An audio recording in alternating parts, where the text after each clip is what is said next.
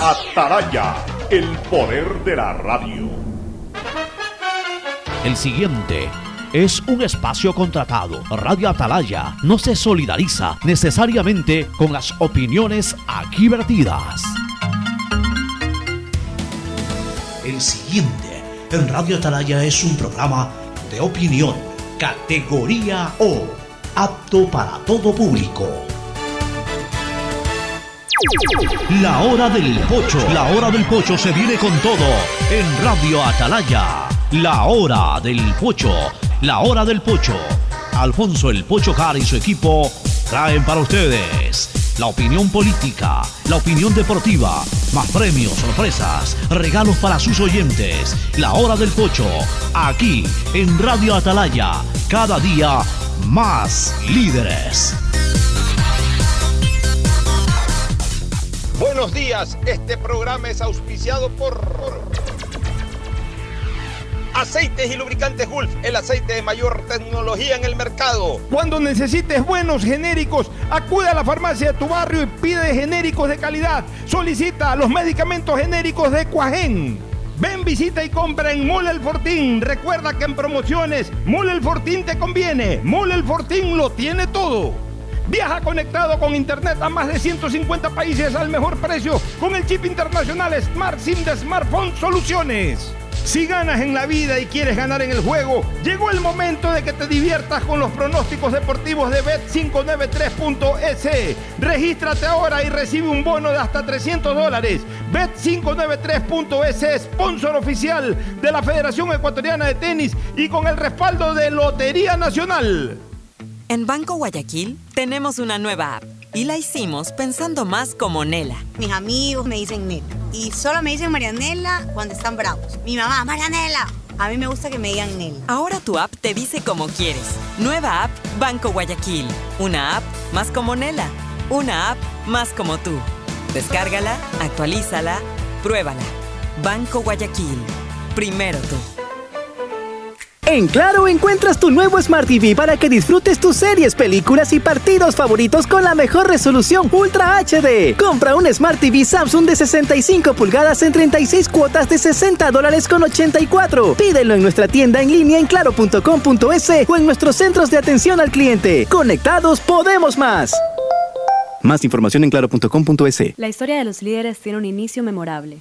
En la Universidad Católica de Santiago de Guayaquil contamos con una de las mayores tasas de empleabilidad del país para que desarrolles tu carrera de la mejor manera. Estás a tiempo. Inscríbete ahora y empieza tu historia profesional en la universidad que tiene 60 años de experiencia formando líderes. Contáctanos en www.ucsg.edu.es y visítanos en nuestro campus de la Avenida Carlos Julio Arosemena. Universidad Católica de Santiago de Guayaquil. Nuevas historias, nuevos líderes. Amor, ¿no crees que necesito comprar Vigen? Deja ver. Creo que no. No veo ninguna cana. Espera, mira, mira, acá hay una, mira. Toma la lupa. Todos van a querer participar en la promo futbolera Vigen. Presenta una caja vacía de Vigen Men para cabello, para barba y bigote en Western Union a nivel nacional. Reclama tu raspadita y gana camisetas, gorras, destapadores y además participas en el sorteo de 2 TV Smart. Todas las raspaditas están premiadas. Más info en arroba Vigen Ecuador. También participa Vigen Polvo. Refuérzate contra la COVID-19. Si ya tienes las dos primeras dosis y han pasado cuatro meses de su última aplicación, ya puedes aplicarte tu tercera dosis de refuerzo. La vacunación es obligatoria para mayores de 18 años y ayuda a combatir el repunte de contagios. Acude a los puntos de vacunación establecidos para completar tu esquema de vacunación. Yo me refuerzo. Presidencia del Ecuador.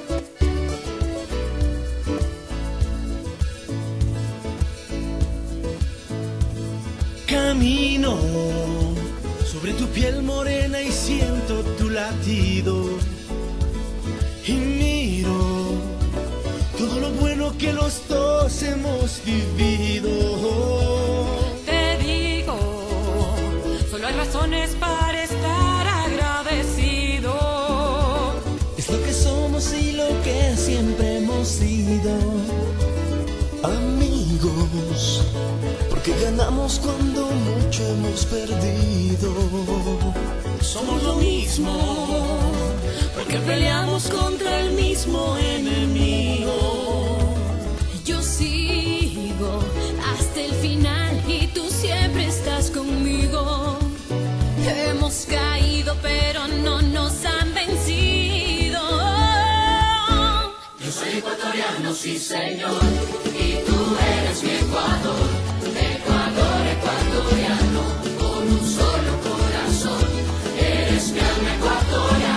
80 Sistema de emisoras Atalaya en su año 78. Reciban el saludo aquí desde la hora del pocho, desde esta trinchera, desde esta columna de la libertad de expresión, honrando diariamente las iniciales de su nombre completo.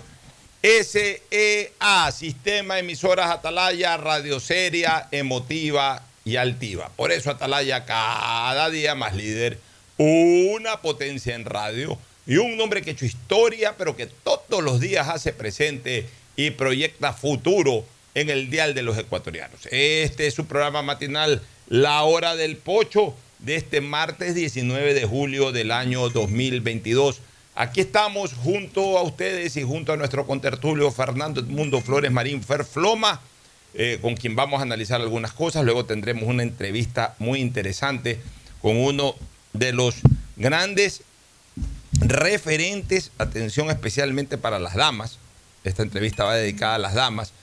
Uno de los grandes referentes, eh, decía, pues, de, de la cirugía de mamas en Houston, Texas y que es ecuatoriano, es guayaquileño, alguna vez lo entrevistamos por Zoom, pero ahora ha venido seguramente de vacaciones o alguna ocupación acá a su ciudad natal, Guayaquil, y lo vamos a tener, estoy hablando del doctor Leonidas Miranda, que es uno de los grandes referentes de cirugía de mama en uno de los más grandes hospitales de Houston, así que él va a estar acá, vamos a hablar de algunas cosas relacionadas con cáncer de mama, especialmente a las doñas, es un tema que les, les interesa de manera particular, aunque los hombres también tenemos mamas, por si acaso. ¿ah?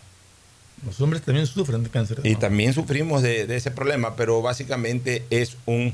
Las glándulas mamarias las tenemos los hombres y las mujeres. Obviamente eh, en las mujeres se desarrolla más porque eh, son las que dan de lactar. Y por ende, como tiene más funcionalidad, esta, glándula en las mujeres también eh, pueden generar u originar una mayor afectación. Es muy común el cáncer de mama en las mujeres. En el hombre es casi inexistente este, puede darse, pero es uno de cada millón de casos. En cambio, en las mujeres es uno de los cánceres más frecuentes. Bueno, de todo esto nos va a explicar el doctor Leonidas Miranda. Y miren cómo es la fisiología del hombre y la mujer, sobre todo hormonalmente. Alguna vez conversando con Edgar Lama, me hizo una reflexión que, o sea, yo le pregunté, mejor dicho, y él me la reflexionó eh, científicamente. Porque muy rara vez, ustedes deben de observar, que muy rara vez antes de los 50 años, una mujer sufre de un percance cardíaco, por ejemplo. En los hombres tampoco que es muy frecuente el infarto al corazón antes de los 45 o 50 años, pues en todo caso cuando hay un infarto en una persona previa a cumplir los 50 años generalmente es un hombre, no una mujer, porque la etapa hormonal de la mujer, la etapa hormonal, eh, las glándulas sexuales de las mujeres, el estrógeno y todo eso, eh, protege, le da una protección especial cardíaca a la mujer. Mira tú, o sea, la mujer tiene esa protección que no la tiene el hombre. Eso yo no lo, no lo sabía realmente y ahí me lo explicó Edgar Lama. O sea, eh, realmente la fisiología del hombre con la mujer eh, tiene, tiene algunas variantes y una de ellas, por ejemplo, y, tiene, y por supuesto, en donde más se diferencian el hombre y la mujer en su comportamiento fisiológico es en el ámbito hormonal. Y, hoy día vamos a tratar justamente este tema con el doctor Leonidas Miranda. Eso más adelante, a partir de las 11 horas con 40 minutos, nos está coordinando esa entrevista mi gran amigo Antonio Martínez González, el popular Toñete Martínez. Pero mientras tanto, y primero el saludo de Fernando Edmundo Flores Marín Ferfloma y luego vamos a entrar a, un par de temas de, mucho interés. Fernando Edmundo Flores Marín Ferfloma, saluda al país. Fernando, buenos días. Buenos días con todos, buenos días. Ocho. Sí, espero que llegue nuestro invitado porque creo que es una entrevista bastante interesante en que tendremos algunas inquietudes para que él nos la conteste. Eh, tenemos temas políticos, tenemos temas deportivos también para tratar. Así es, ya vamos a tratar de todo eso un poco, Fernando, pero a ver, eh, eh, un par de cositas antes de entrar a los temas políticos de fondo. Hoy día estuve conversando con el abogado Jaime Nebot sobre el tema de la, de la, la propuesta de sistema federal de gobierno y he sacado algunas conclusiones y también voy a sostener mi punto de vista al respecto. Este, pero, pero antes, Fernando, mira, hoy día estuve viendo como suelo hacerlo, los noticieros de televisión muy temprano. Estoy a las 5 de la mañana despierto y estoy revisando redes sociales, estoy viendo noticiarios de televisión, escuchando radio, para estar informado, ¿no? porque al final de cuentas yo tengo que informarme mucho de política y de deporte, porque son las cosas que hablo a lo largo del día. Y hay dos cosas que quiero comentar. Primero, hacer mi comentario sobre esta desgracia que nuevamente se presentó en una de las cárceles del Ecuador, en este caso la de Santo Domingo de, los Áchilas. Ya la verdad que esto es intolerable y, prácticamente, prácticamente se está convirtiendo esto en una práctica a la que deberíamos de llamar o mal llamar el, no el giro de Italia, sino el giro penitenciario del Ecuador, el giro de las, de las masacres penitenciarias en el Ecuador. Porque no es una cárcel, no son dos, son todas, pero que van rotando, que se van relevando en cuanto a su tétrica acción. Guayaquil se destapa una vez Guayaquil, por ahí quizás repite Guayaquil, se tranquiliza Guayaquil, pero se destapa el Turi en Azuay. Una en, el Turi Azuay, terrible, conmociona, se tranquiliza el Turi 15 días después, un mes después en Ibarra. Se tranquiliza Ibarra, Esmeraldas. Se tranquiliza Esmeraldas, Santo Domingo. Y de ahí comienza como una nueva ronda. Y, Loja también y Loja, y después Guayaquil y otra vez, y comienza este giro eh, de, de masacres, giro, giro ecuatoriano de masacres penitenciarias. O sea, Es que, Pocho, en todas las cárceles del país. hay las de Quito centros- y las de la Tacunga. la Tacunga, pues, en todos los centros de detención del país hay células de las pandillas y de los terroristas, de, la, de los narcotráficos y todo. Y entre ellos se pelean. De, hecho, esta masacre que ha habido ahora en, en Santo Domingo era porque unos disidentes de una banda querían formar otro grupo. Entonces, Y, bueno, y decapitan y llenan de sangre las cárceles y llenan de sangre las páginas y los noticiarios y sobre todo llenan de sangre el espíritu de los ecuatorianos. Señores, ya esto tiene que cambiar. Me ha preocupado mucho una situación que he escuchado en, esta nueva crisis, en esta nueva matanza penitenciaria en Santo Domingo, que se ha desarrollado en lo- los, en los pabellones penitenciarios de mediana peligrosidad y de bajísima peligrosidad o de mínima peligrosidad.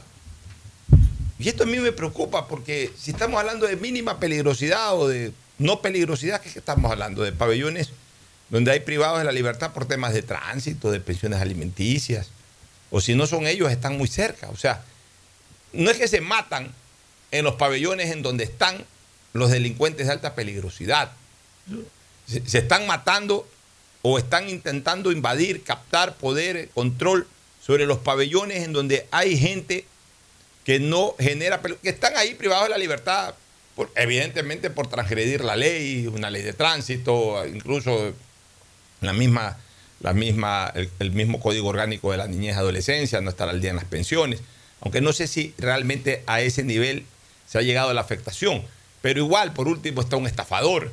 Que eh, su castigo es estar privado de la libertad, pero no tienen por qué estar en ese infierno. Acuérdate, Pocho, que cuando hubo la masacre aquí en la penitenciaría de, de aquí del litoral, rompieron las paredes y, y cruzaron por donde les dio la gana todos los pabellones que les dio la gana y mataron un montón de personas que no tenían ningún vínculo con, con la pelea terrorista entre ellos.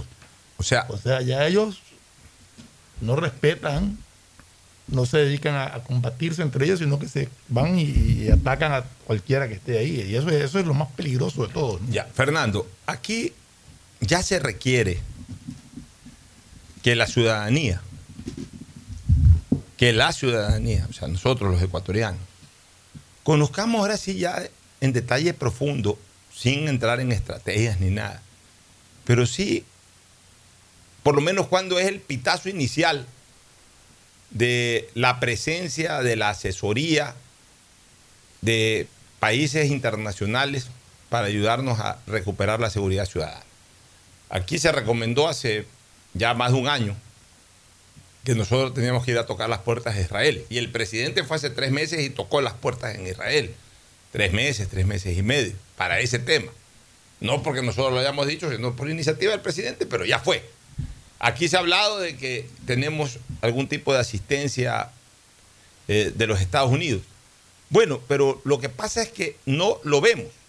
Lo que pasa es que no lo sentimos. Entonces queremos saber si es que ya se está ejecutando eso. Entonces vamos a decir, bueno, esperemos un tiempo más y ojalá de verdad den resultados. O a lo mejor todavía no se está ejecutando eso porque están en un trámite preliminar, están en un proceso preliminar. Aquí se hablaba que tenía que ir gente de Israel, que después los israelitas venían, y entonces todo ese trámite y todo ese creo tiempo. Que, que esta cooperación de Estados Unidos sí se siente en lo que es captura de droga. O sea, aquí se captura mucha droga. Claro, índice de que el país está repleto, porque no sé cuánto, qué porcentaje de lo que realmente circula por el país se captura, pero se captura mucha droga. Entonces tú sientes que ahí sí puede estar funcionando la cooperación. Pero en lo que respecta a seguridad en las cárceles, a la seguridad ciudadana, en las calles, no lo sentimos. Bueno, pero es que supuestamente a eso se fue a pedir ayuda. Entonces queremos saber, queremos saber qué estrategias o qué asesoría o cuándo vamos a recibir una ases- asesoría eficaz, por ejemplo, para el control de los pabellones penitenciarios. O sea, Yo- ne- yo lo que yo no entiendo es por qué siguen habiendo armas dentro de las Es que, Fernando, ¿Por qué ne- siguen habiendo drogas dentro Mira, de las necesitamos, como ya lo hemos dicho anteriormente, que haya una verdadera política de seguridad del Estado.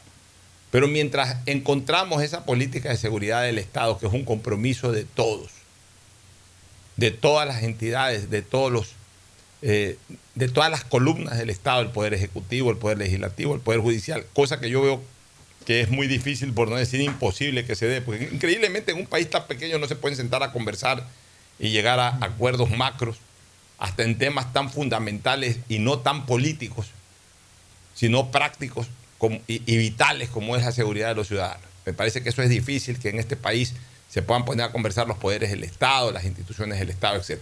Pero mientras eso llega, si algún día llega, Fernando, lo que sí merecemos los ecuatorianos es que el gobierno ya nos informe sobre políticas de seguridad ciudadana y sobre políticas de seguridad penitenciaria distintas a las que se han venido dando, que son exactamente las mismas y que tienen como resultado lo mismo.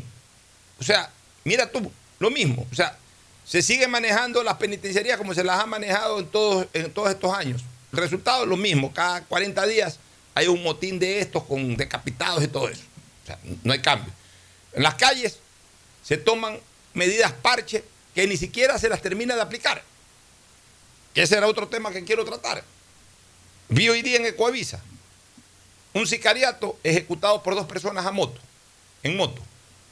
No hay una norma que ya se estableció de que no pueden circular dos personas en moto. Bueno, siguen circulando.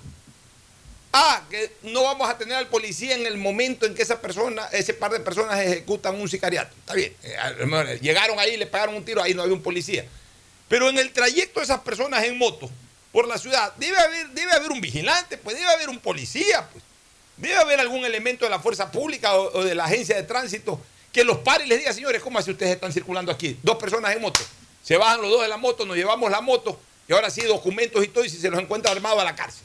Pero, pero no hay nada, o sea, todo queda en letra o todo como lo dijimos ayer termina siendo un tema circunstancial de, de unos pocos días. ¿Sabes cuál es el problema, Pocho? Que si un policía los para, estos tipos le disparan al policía y el policía no puede responder. Pero entonces que ya... eh, la policía pol- tiene que recibir el. Acuérdate que tiene que primero recibir el balazo para después poder defenderse. Sí, sí, Fernando, pero- estamos- pero entonces- o sea, entonces el policía muchas veces lo puede ser que vea, le dé la cara, lo reconoce posiblemente va a decir, esto me van a disparar. Pero Fernando, está bien, entonces... eh, o sea, comencemos por cambiar y comencemos por permitir que rija la ley. Porque aquí no rige la ley. Ya, pero a ver, Fernando. Tú tienes razón. Y posiblemente ese, ese es el pensamiento de la policía. Pero tampoco caem- podemos caer en un exagerado principio de legalidad. O una interpretación exagerada, no en un exagerado principio, sino en una interpretación exagerada del principio de legalidad. El principio de legalidad no es otro que el principio del derecho a través del cual uno se somete al tenor literal de la ley y no se puede apartar de eso. Ok. Pero tampoco en ninguna parte de la ley, tampoco en ninguna parte de la ley, la interpretación es otra cosa, pero en ninguna parte de la ley dice que si un policía cumpliendo una disposición, por ejemplo en este caso que dos personas en moto no puedan circular, intente, pare o intente parar una moto y en el momento en que los delincuentes quieran sacar una pistola para dispararle, el policía se tenga que dejar disparar. Eso no dice la ley. O sea, la ley, en todo caso, lo que dice, o más que la ley, en el tema del uso progresivo de la fuerza, lo que habría que, lo que, habría que darse es que el policía, no es que vea dos personas en una moto y les dispara por disparar. El policía primero los para, le dice, señores, momento, ¿por qué están dos en una moto si es prohibido? En el momento que un delincuente saca un arma, pues el policía tiene que responderle. Y si le responde, no, no debe de tener problemas, no debe de tener problemas, ni siquiera en la interpretación de la ley que- tiene por qué tener Pero es problemas. que ahí es el problema. Pero es que Si también- el delincuente saca un arma, va a disparar, no va a esperar a que el policía saque la Bueno, arma. pero a ver, pero siempre. ¿Y por ver, qué no podría el policía en un momento dado, si ve sospechosos, sacar su arma y decir, deténganse? Pero con el arma en la mano para poder Ya, no el- puede. ya, no, sí puede. Mientras el policía no use el arma, Fernando, sí puede. En ninguna parte dice que el policía no puede tener empuñado el arma. O sea, ¿cuál? El, el policía la puede Porque tener eso- eso enfundada sería- o empuñada. Eso sería lo lógico. O sea- veo sospechoso. Pero es que, ¿sabes Con la mano en el arma, Ya. a ver, señores, Es que, Fernando, por eso te digo, el policía o la policía o los abogados que defienden a, a la- a los delincuentes han hecho creer una torcida interpretación de la ley y obviamente hay una exagerada interpretación del principio de legalidad en torno al uso del arma. O sea, tampoco la ley prohíbe al policía usar su arma. El policía está autorizado a usar el arma. El policía puede tener el arma en, en su en su ¿cómo se llama? donde se la pone ahí cuando el- eh, en- en- en- lo que usan eh, digamos en su en su funda de pistola en la- eh, que está Canana la llaman. ¿Cómo le llaman? Canana. la, la canana o como se le quiera llamar, que está adherida pues al- al- a la cintura del policía, bueno, ahí enfunda, la, puede, puede tener enfundada en esa, en, en- en- en esa parte de su indumentaria, puede tener el, el arma, lo- la puede tener en la mano, la puede tener eh, eh, metida detrás del pantalón, cubierta con la, con la camisa. El policía está autorizado a usar el arma. La ley no dice dónde tiene que tener el arma, sino está autorizado a tener el arma. Y está autorizado a usarla acorde a las circunstancias. En ningún momento la ley limita al policía a usar el arma. Si el policía ve una moto sospechosa, el policía puede tener el arma enfundada, el arma des- desenfundada, o sea, empuñada en, su mano, incluso lista para activarse y ordenar la detención del, del- motociclista o de los motociclistas, del conductor y del acompañante. En el momento en que eh, eh, se produce la acción, el motociclista para, el policía no va a entrar a dispararle directamente, a señores, eh, ¿por qué están dos? Esto está prohibido, identificación. En el momento que, el que uno de esos delincuentes intenta usar el arma, o en el momento que el policía está dando la orden y, y- y un delincuente saca el arma, pues bueno, en ese momento ya es la, la- la- la- la interacción del policía, pues para eso están preparados los policías, para, para estar mosca, para estar totalmente concentrados. Y también ese es el riesgo del policía. O sea, tampoco es que el policía no tiene que correr No, ningún tiene. porcentaje de riesgo. O sea, el policía cuando se mete a ser policía es como el militar, cuando se meten a ser militares saben que tienen un riesgo. Así es. Que en una guerra pueden morir o en un combate con el delincuente pueden morir. O sea, ese es el riesgo del policía. Hay que minorizar lo más posible ese riesgo, pero ese riesgo no deja de ser, eh, eh, no deja de existir. O sea, siempre va a haber ese riesgo. Pero el policía tiene que, actuar de esa manera. Lo, que para mí es inconcebible es que sigan circulando delincuentes embarcados en una moto y que no se los detenga, porque entonces ahí sí se está perjudicando al hombre de bien. Es que el problema es que cuando se incumple la ley y le incumplen los delincuentes, se perjudica a la gente de bien, porque la gente de bien se hace un sacrificio. ¿Cuál es el sacrificio de la gente de bien? Que tiene en este momento limitada su, su- su movilización, su transportación. Dos personas de bien que, normal, que no son delincuentes, que no participan de ningún acto delincuencial, hoy, en razón del sacrificio que demanda la situación, hoy no pueden eh, eh, embarcarse en una moto. Que normalmente si este fuera un, eh, un país seguro, si esta ciudad fuera una ciudad segura y si el país fuera seguro, no debería haber esa limitación. Pero como las circunstancias lo ameritan, esa gente de bien tiene que hacer el sacrificio de no poder ir dos en una moto. Entonces va el, que, el dueño de la moto y el otro tendrá que ver cómo se transporta, coger un bus, lo que sea. Ya, entonces, ahí, deja solamente terminar la idea. Hay ese sacrificio del, del hombre de bien o de los hombres de bien. Pero ¿para, ¿para qué sirve ese sacrificio si para quienes está enfocada la medida no la cumplen y entonces ellos siguen operando de la misma manera? La fuerza pública no los detiene y más bien causa perjuicio esa limitación a los hombres de bien. En alguna parte leí, y no sé, que yo, mi concepto equivocadamente está ese dato, pero no, sé si es cierto, pero que estaban revisando horarios para la prohibición de andar dos personas en una moto. Eso no tiene que tener horarios. Eso tiene que ser las 24, horas, 24 porque es en cualquier momento que puede cometerse un acto de esto. Así es, pues. Si sin horarios lo están haciendo. Imagínate con eso de que no, que puchica. Y entonces el horario es hasta las 11 de la mañana, entonces te cogen a las 11 y 5, pero hermano, pues, era hasta las 11, pero, pero ya, pues me atrasé 5 minutos, ¿qué hago? No puedo dejar botar la moto, es un relajo. Señores, seamos prácticos y seamos sencillos, pero seamos eficientes. El problema es que vuelve a darse lo que dije hace pocas horas atrás, el día de ayer concretamente. Desgraciadamente, nuestro control de seguridad es cíclico. Pasa algo, se mueve todo el mundo, reclama todo el mundo, se protesta todo el mundo por una situación mediática im- impactante. La policía se desplaza, está 10 días, 15 días, baja la tensión, baja el reclamo, incluso comienza a generarse una buena percepción. ¿ves? No, ya, yo aquí hice un comentario positivo.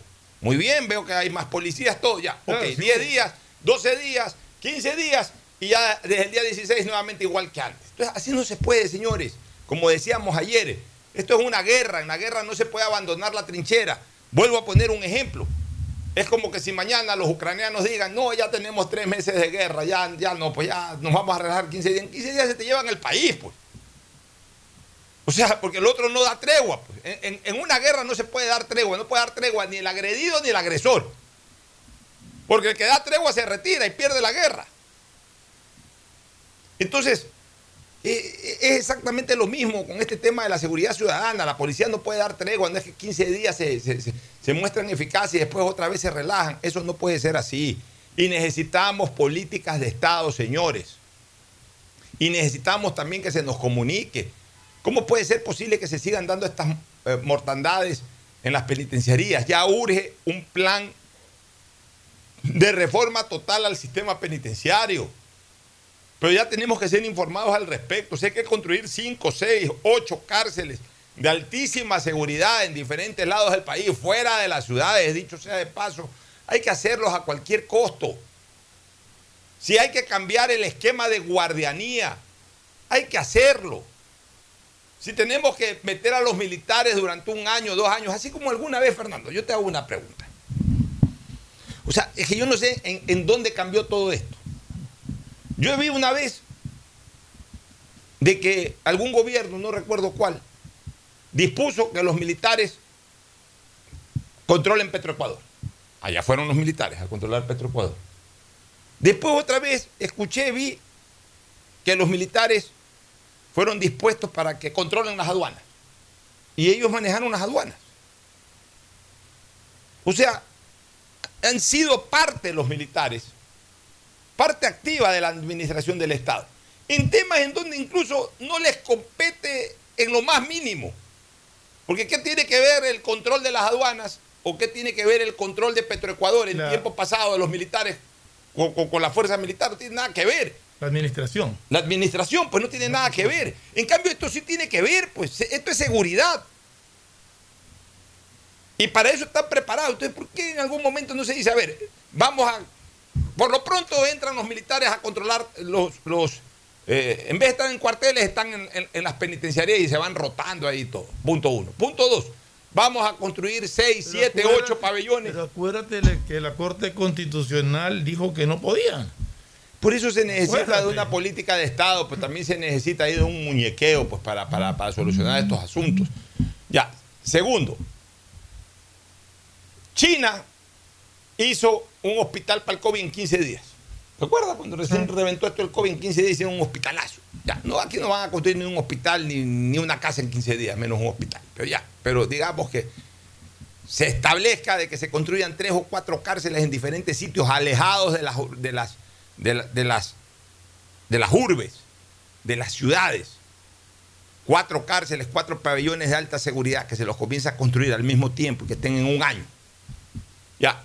Y, y- y despoblar un poco todos estos recintos penitenciarios, pero por sobre todas las cosas, aislar a los de alta peligrosidad sobre los demás, pues.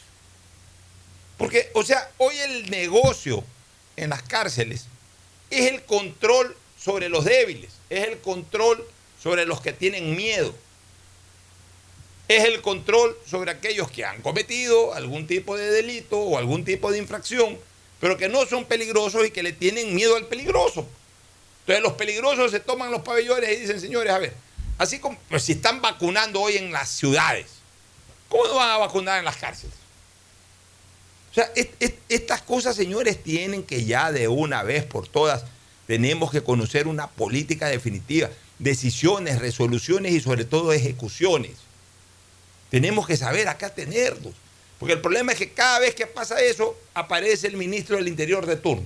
O el ministro del gobierno de turno a dar una explicación, y aparece el gobernador de turno, y aparece el presidente de turno, y, hay reuniones y se reúnen todo el mundo, y el Consejo de Seguridad y todo el mundo. Perfecto, se reunió todo el mundo, bueno, ya, ok. Y después de 20 días lo mismo. ¿Por qué? Porque no hay un cambio de fondo. Porque no hay una transformación en el tema. Necesitamos que esto se transforme. Que haya algo nuevo para que el resultado sea nuevo también, para bien o para mal. De repente aplicas algo pensando que es para bien y termina siendo peor. Está bien, pero por lo menos lo intentas. El problema es que si te quedas estático en lo mismo y todo sigue igual, el resultado es el mismo, que es catastrófico. No sé qué opinas tú, Fernando. Sí, o sea, tenemos, tenemos serios problemas. Y lo peor es que sabemos, sabemos que en cualquier momento, en cualquier cárcel del país, explota. Porque ya ha pasado. Guayaquil, como tú dices, rota Guayaquil, la El- el- el giro ecuatoriano. No es después regresa a Guayaquil, no se va para allá. Sabemos que en todas las cárceles hay el problema. No es en una, es en todas. Tiene que haber, para eso hay un servicio de inteligencia que tiene que estar preparado para prevenir todo esto.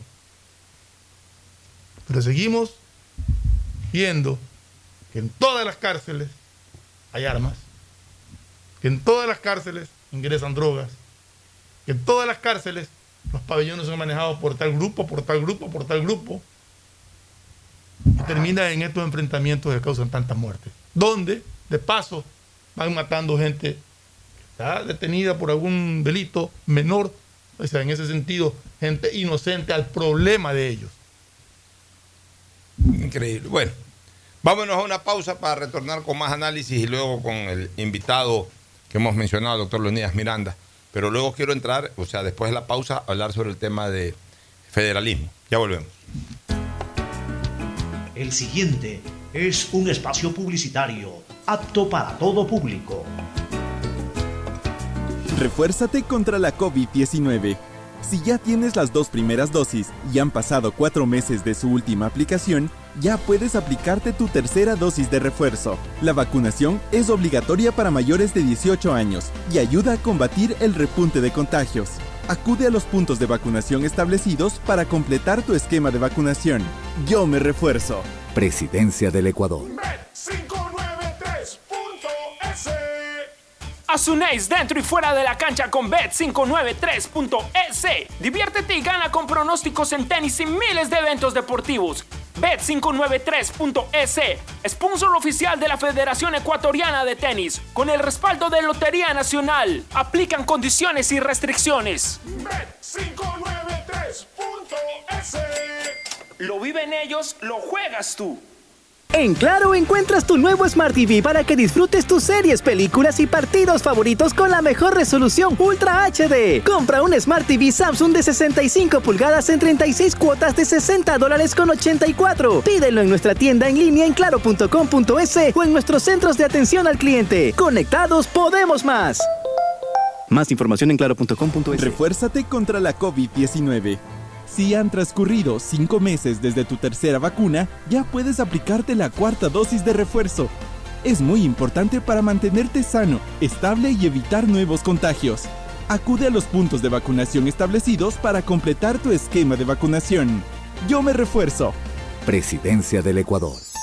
Ponte pilas y vacílate los descuentos de julio en Mole El Fortín. Del 15 al 31 de julio aprovecha las mejores ofertas en moda, electrodomésticos, accesorios, medicina y todo lo que puedas imaginar en un solo lugar. Ven y celebremos juntos a Guayaquil donde te conviene. No lo olvides, del 15 al 31 de julio los descuentos están en Mole El Fortín. Guayaquileño no hay nadie quien te iguale como hombre de coraje.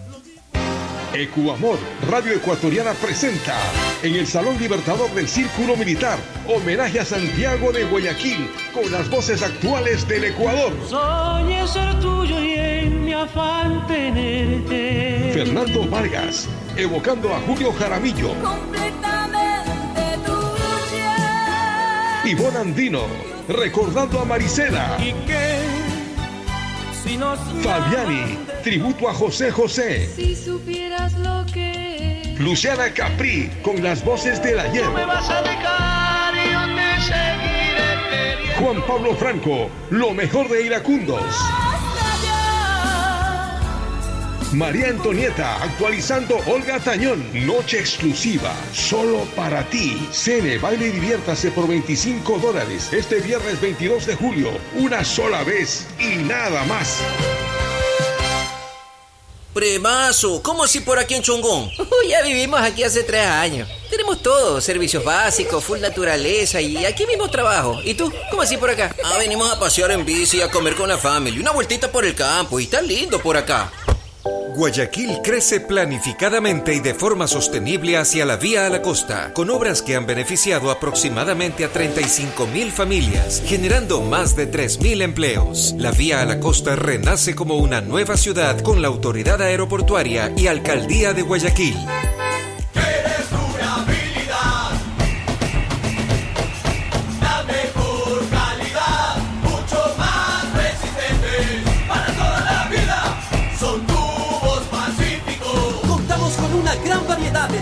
Y accesorios de PVC para uso domiciliario, infraestructura y agrícola, fabricados con materiales más resistentes y duraderos, 100% libre de metales pesados. Tubos Pacífico para toda la vida. La seguridad se amplía en toda la ciudad y llega a tu barrio. 3.750 nuevas zonas videovigiladas con 15.000 cámaras y megáfonos nuevos a disposición de tu seguridad y la de tu familia. Con tecnología que permitirá detectar alertas, amenazas y emergencias en tiempo real, generando así una respuesta automática y una alerta inmediata. Cada cámara cuenta con tecnología de primer nivel y alta definición, con reconocimiento facial y lector de placas vehiculares. Hemos venido y seguimos brindando más herramientas para seguir protegiendo a Guayaquil, porque tu seguridad es primero. Alcaldía de Si Guayaquil. la placa de tu vehículo termina en 6, realiza su revisión técnica vehicular durante todo el mes de julio. Paga la matrícula, separa un turno desde las 7 de la mañana en adelante. En el centro de matriculación norte, vía Daule y sur, en la avenida 25 de julio. Los sábados de 7 a 13 horas en todos los centros y realiza tu revisión técnica vehicular. ATM y la Alcaldía de Guayaquil trabajan por ti. Amor, ¿no crees que necesito comprar Vigen? Deja ver. Creo que no. No veo ninguna cana. Espera, mira, mira, acá hay una, mira, toma la lupa. Todos van a querer participar en la promo futbolera Vigen. Presenta una caja vacía de Vigen Men para cabello, para barba y bigote en Western Union a nivel nacional. Reclama tu raspadita y gana camisetas, gorras, destapadores y además participas en el sorteo de 2 TV Smart. Todas las raspaditas están premiadas. Más info en arroba Vigen Ecuador. También participa Vigen Polvo. Refuérzate contra la COVID-19. Si han transcurrido cinco meses desde tu tercera vacuna, ya puedes aplicarte la cuarta dosis de refuerzo. Es muy importante para mantenerte sano, estable y evitar nuevos contagios. Acude a los puntos de vacunación establecidos para completar tu esquema de vacunación. Yo me refuerzo. Presidencia del Ecuador. say Si te gusta el tenis, ahora llegó la oportunidad de vivir tu pasión en cualquier lugar con Bet593. Regístrate ahora en bet593.es y recibe un bono hasta de 300 dólares para pronosticar resultados en miles de eventos deportivos. Bet593.es, sponsor oficial de la Federación Ecuatoriana de Tenis, con el respaldo de Lotería Nacional. Bet593.es. Lo viven ellos, lo juegas tú. Aplican condiciones y restricciones. Ecuagen, medicamentos genéricos de calidad y confianza a su alcance. Ecuagen, una oportunidad para la salud y la economía familiar. Consuma genéricos Ecuagen. Viaja conectado con Internet a más de 150 países al mejor precio con el chip internacional Smart SIM de Smartphone Soluciones. Estamos 24 horas en los aeropuertos de Guayaquil y Quito, pasando migración junto al Duty Free. También en Plaza Quil, local 55, en San Borondón, en la avenida principal de Entre Ríos. Lo importante es que cuando viajes estés conectado, sin esperar conectarte un Wi-Fi. Conéctate directamente con tu chip al teléfono celular que quieras llamar a través del WhatsApp o de manera directa. No lo olvides, Smart SIM de Smartphone Soluciones te espera en el aeropuerto con atención 24 horas al día. Las vacunas contra la COVID-19 son seguras, pues cumplen con todos los requisitos establecidos por la Organización Mundial de la Salud. Vacunarse disminuye los síntomas y facilitan el tratamiento evitando complicaciones en tu salud. Refuérzate con la tercera y cuarta dosis y mantente informado del proceso de vacunación a través de los medios oficiales. Yo me refuerzo. Presidencia del Ecuador. Mejor jugada siempre será divertirte con Bet593. Pronósticos deportivos y juegos en línea. Regístrate ahora en Bet593.es y recibe un bono de hasta 300 dólares para que empieces a pronosticar. Bet593, sponsor oficial de la Federación Ecuatoriana de Tenis, con el respaldo de Lotería Nacional. Bet593.es Lo viven ellos, lo juegas tú. Aplican condiciones y historia la restricciones. escriben los líderes. En la Universidad Católica de Santiago de Guayaquil tenemos 36 carreras de grado para que tú también seas uno de ellos. Estás a tiempo. Inscríbete ahora y empieza tu historia profesional en la universidad que tiene 60 años de experiencia formando líderes. Contáctanos en www.ucsg.edu.es y visítanos en nuestro campus de la Avenida Carlos Julio Arosemena. Universidad Católica de Santiago de Guayaquil. Nuevas historias, nuevos líderes. Las vacunas contra la COVID-19 son seguras, pues cumplen con todos los requisitos establecidos por la Organización Mundial de la Salud. Vacunarse disminuye los síntomas y facilitan el tratamiento evitando complicaciones en tu salud. Refuérzate con la tercera y cuarta dosis y mantente informado del proceso de vacunación a través de los medios oficiales. Yo me refuerzo. Presidencia del Ecuador. Hay sonidos que es mejor nunca tener que escuchar. Porque cada motor es diferente. Desde hace 104 años, Lubricantes Gulf mantiene la más alta tecnología y calidad en línea de aceites para motores a diésel y gasolina. Está hecho con una fórmula especial para dar excelente protección a todo tipo de motores, evitando el desgaste prematuro de pistones, anillos y árbol de levas, ayudando a mantener limpio el motor y libre de depósitos que se forman por las altas o bajas temperaturas. Dele a su motor lo que se merece. Lubricantes Gulf, la más alta tecnología en lubricación. 104 años preservando la vida de su motor. Lubricantes Gulf. Gulf es más lubricante.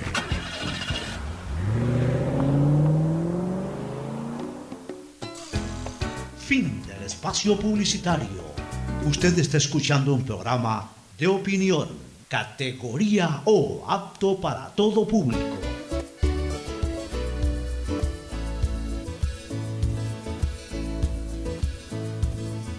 camino sobre tu piel morena y siento tu latido.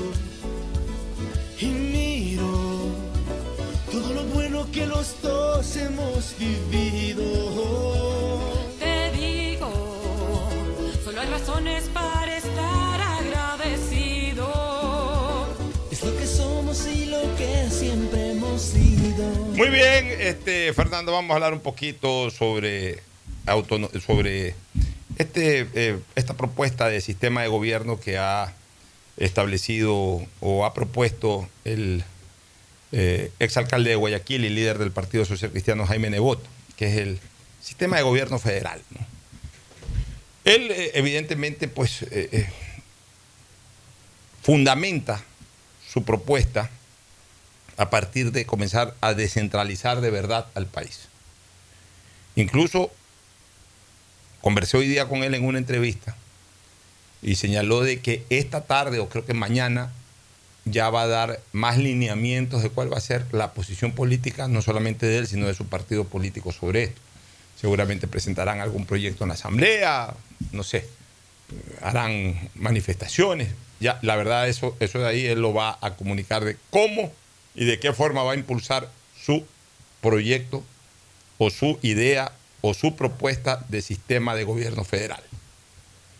Eh, explicó en general cómo funcionaría este sistema de gobierno federal. Y vuelvo a repetir, al final de cuentas, al final de cuentas, lo importante es buscar una solución efectiva y definitiva a la hiperconcentración administrativa que tiene este país que, dicho en una sola palabra, se conoce como centralismo, al que yo le agregaría un prefijo a esa palabra centralismo, ese hipercentralismo que hay en el Ecuador. Porque yo creo que ahora el centralismo en el siglo XXI es mayúsculo en relación al siglo XX. Así es. En el siglo XX hubo centralismo, siempre hubo centralismo, pero ahora, y, y lo voy a decir de manera mucho más eh, determinante, especialmente desde la llegada al poder del socialismo del siglo XXI, ese centralismo se afianzó, se afincó y no ha podido ser roto ni por el socialismo light de Moreno y ni siquiera por la actual administración antisocialista del siglo XXI, que es la administración del presidente Lazo. Pero es que no ha habido, no ha habido intención de hacerlo. Ya, entonces, eh, hay esta propuesta ahora. La pregunta es, ¿es viable o no es viable? Claro que es viable. Yo, le preguntaba al abogado, le decía, a ver,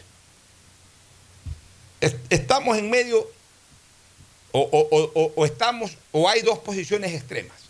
La posición actual del país y la posición que él propone. La posición actual del país es lo que acabamos de decir, hipercentralismo. La posición que él propone es lo contrario, federalismo. ¿No sería mejor llegar a un punto intermedio? No descartó esa posibilidad, tampoco le disgustó. Y es más, yo, yo se lo sostenía. Para llegar al federalismo, primero podemos hacer un aterrizaje intermedio, en un punto intermedio, y quizás por ahí ver cómo volamos hacia el federalismo. ese es el camino.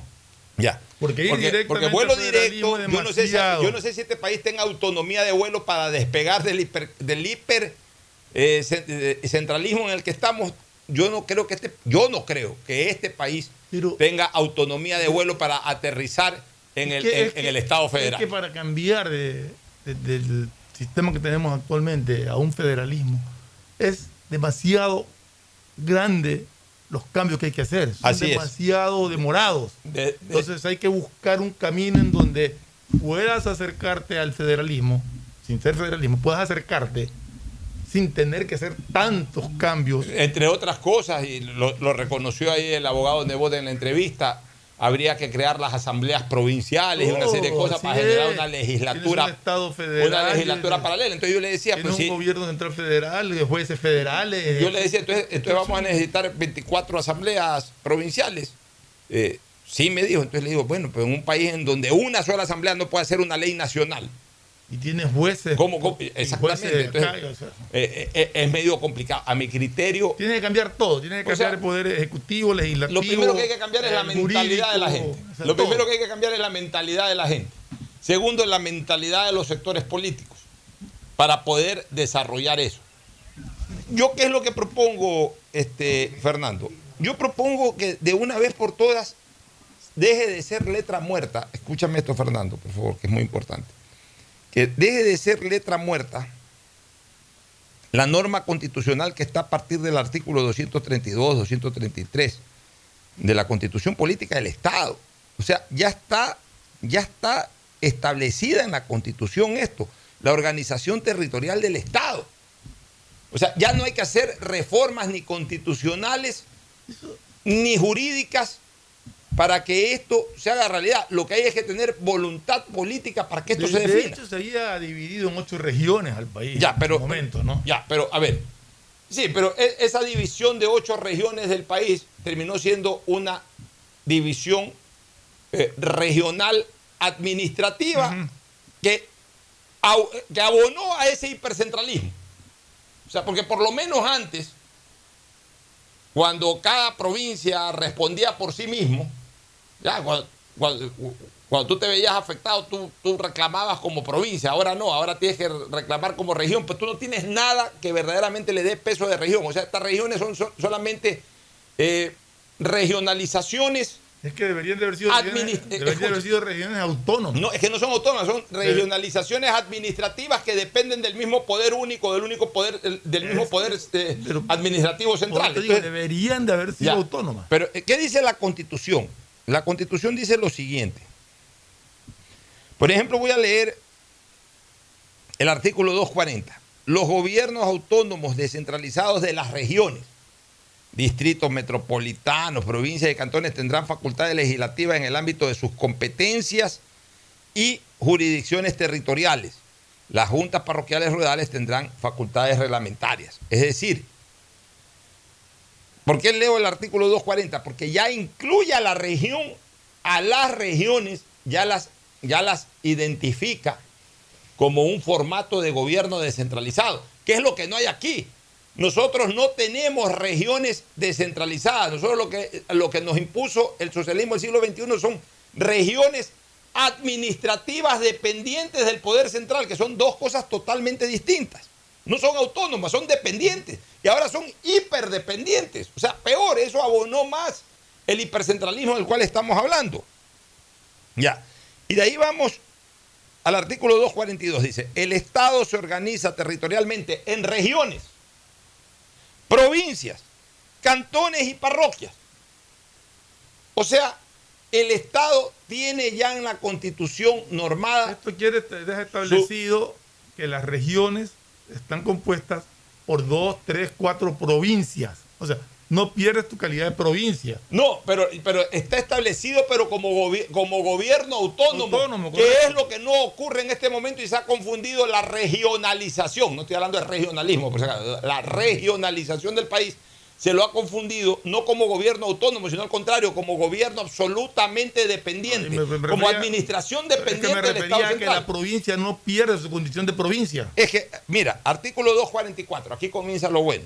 Dice, dos o más provincias con continuidad territorial, es decir, aquellos que son fronte, provincias fronterizas, superficie regional mayor a 20 mil kilómetros cuadrados y un número de habitantes que en conjunto sea superior al 5% de la población. En conjunto. Nacional, en conjunto, entre todas. Formarán regiones autónomas, de acuerdo con la ley.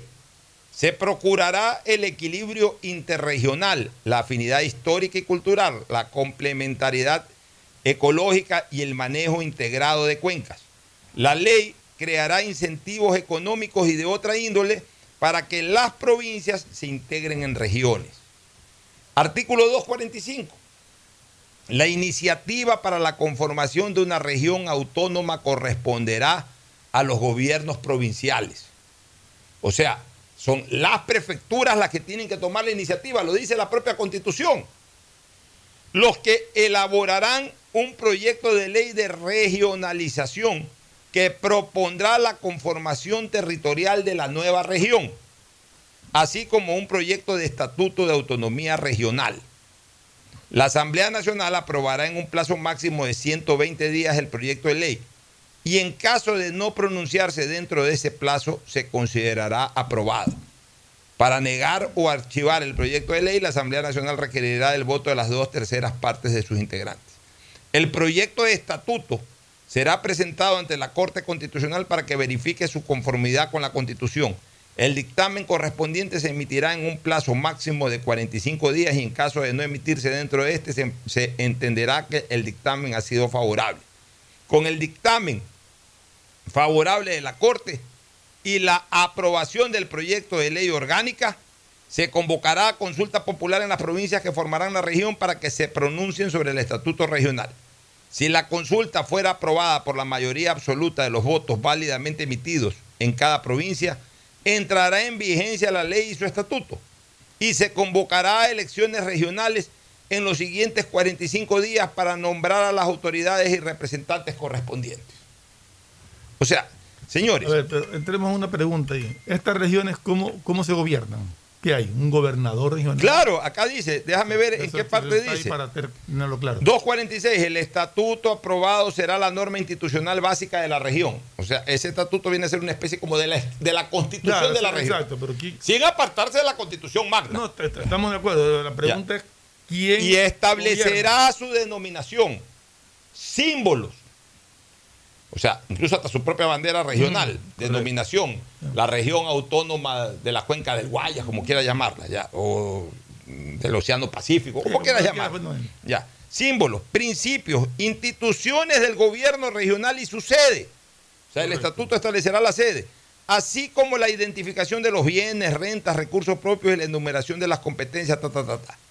Ya, de ahí tenemos este de la administración. de la administración. Déjame ver este ya. Artículo 251. Cada región autónoma elegirá por votación a su consejo regional. O sea, un consejo regional que ven- vendría a ser una especie pues como de de la asamblea o del De un congreso. CAL, digamos. Ya, de un CAL. con- ya.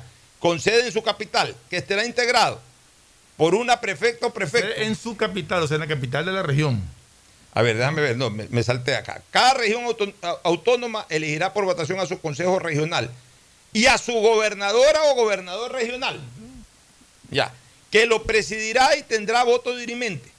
Los consejeros regionales se elegirán de forma proporcional a la población urbana y rural por un periodo de cuatro años y entre ellos se elegirá una vicegobernadora o vicegobernador. Cada gobierno regional establecerá en su estatuto los mecanismos de participación ciudadana que la constitución prevea. O sea, la figura del gobernador, ¿para qué? Para que ese gobernador asuma las funciones de las facultades del Estado central en la región. De acuerdo al. al- al- Ya, y obviamente, ¿qué es lo que se espera? Pues, o sea, no se le puede perder, no se le puede quitar competencia o, o facultades a, la- a las prefecturas. Las prefecturas que sigan construyendo los carreteros, los caminos vecinales. O sea, las provincias tienen que seguir desarrollándose como provincias. Las regiones, ¿para qué están?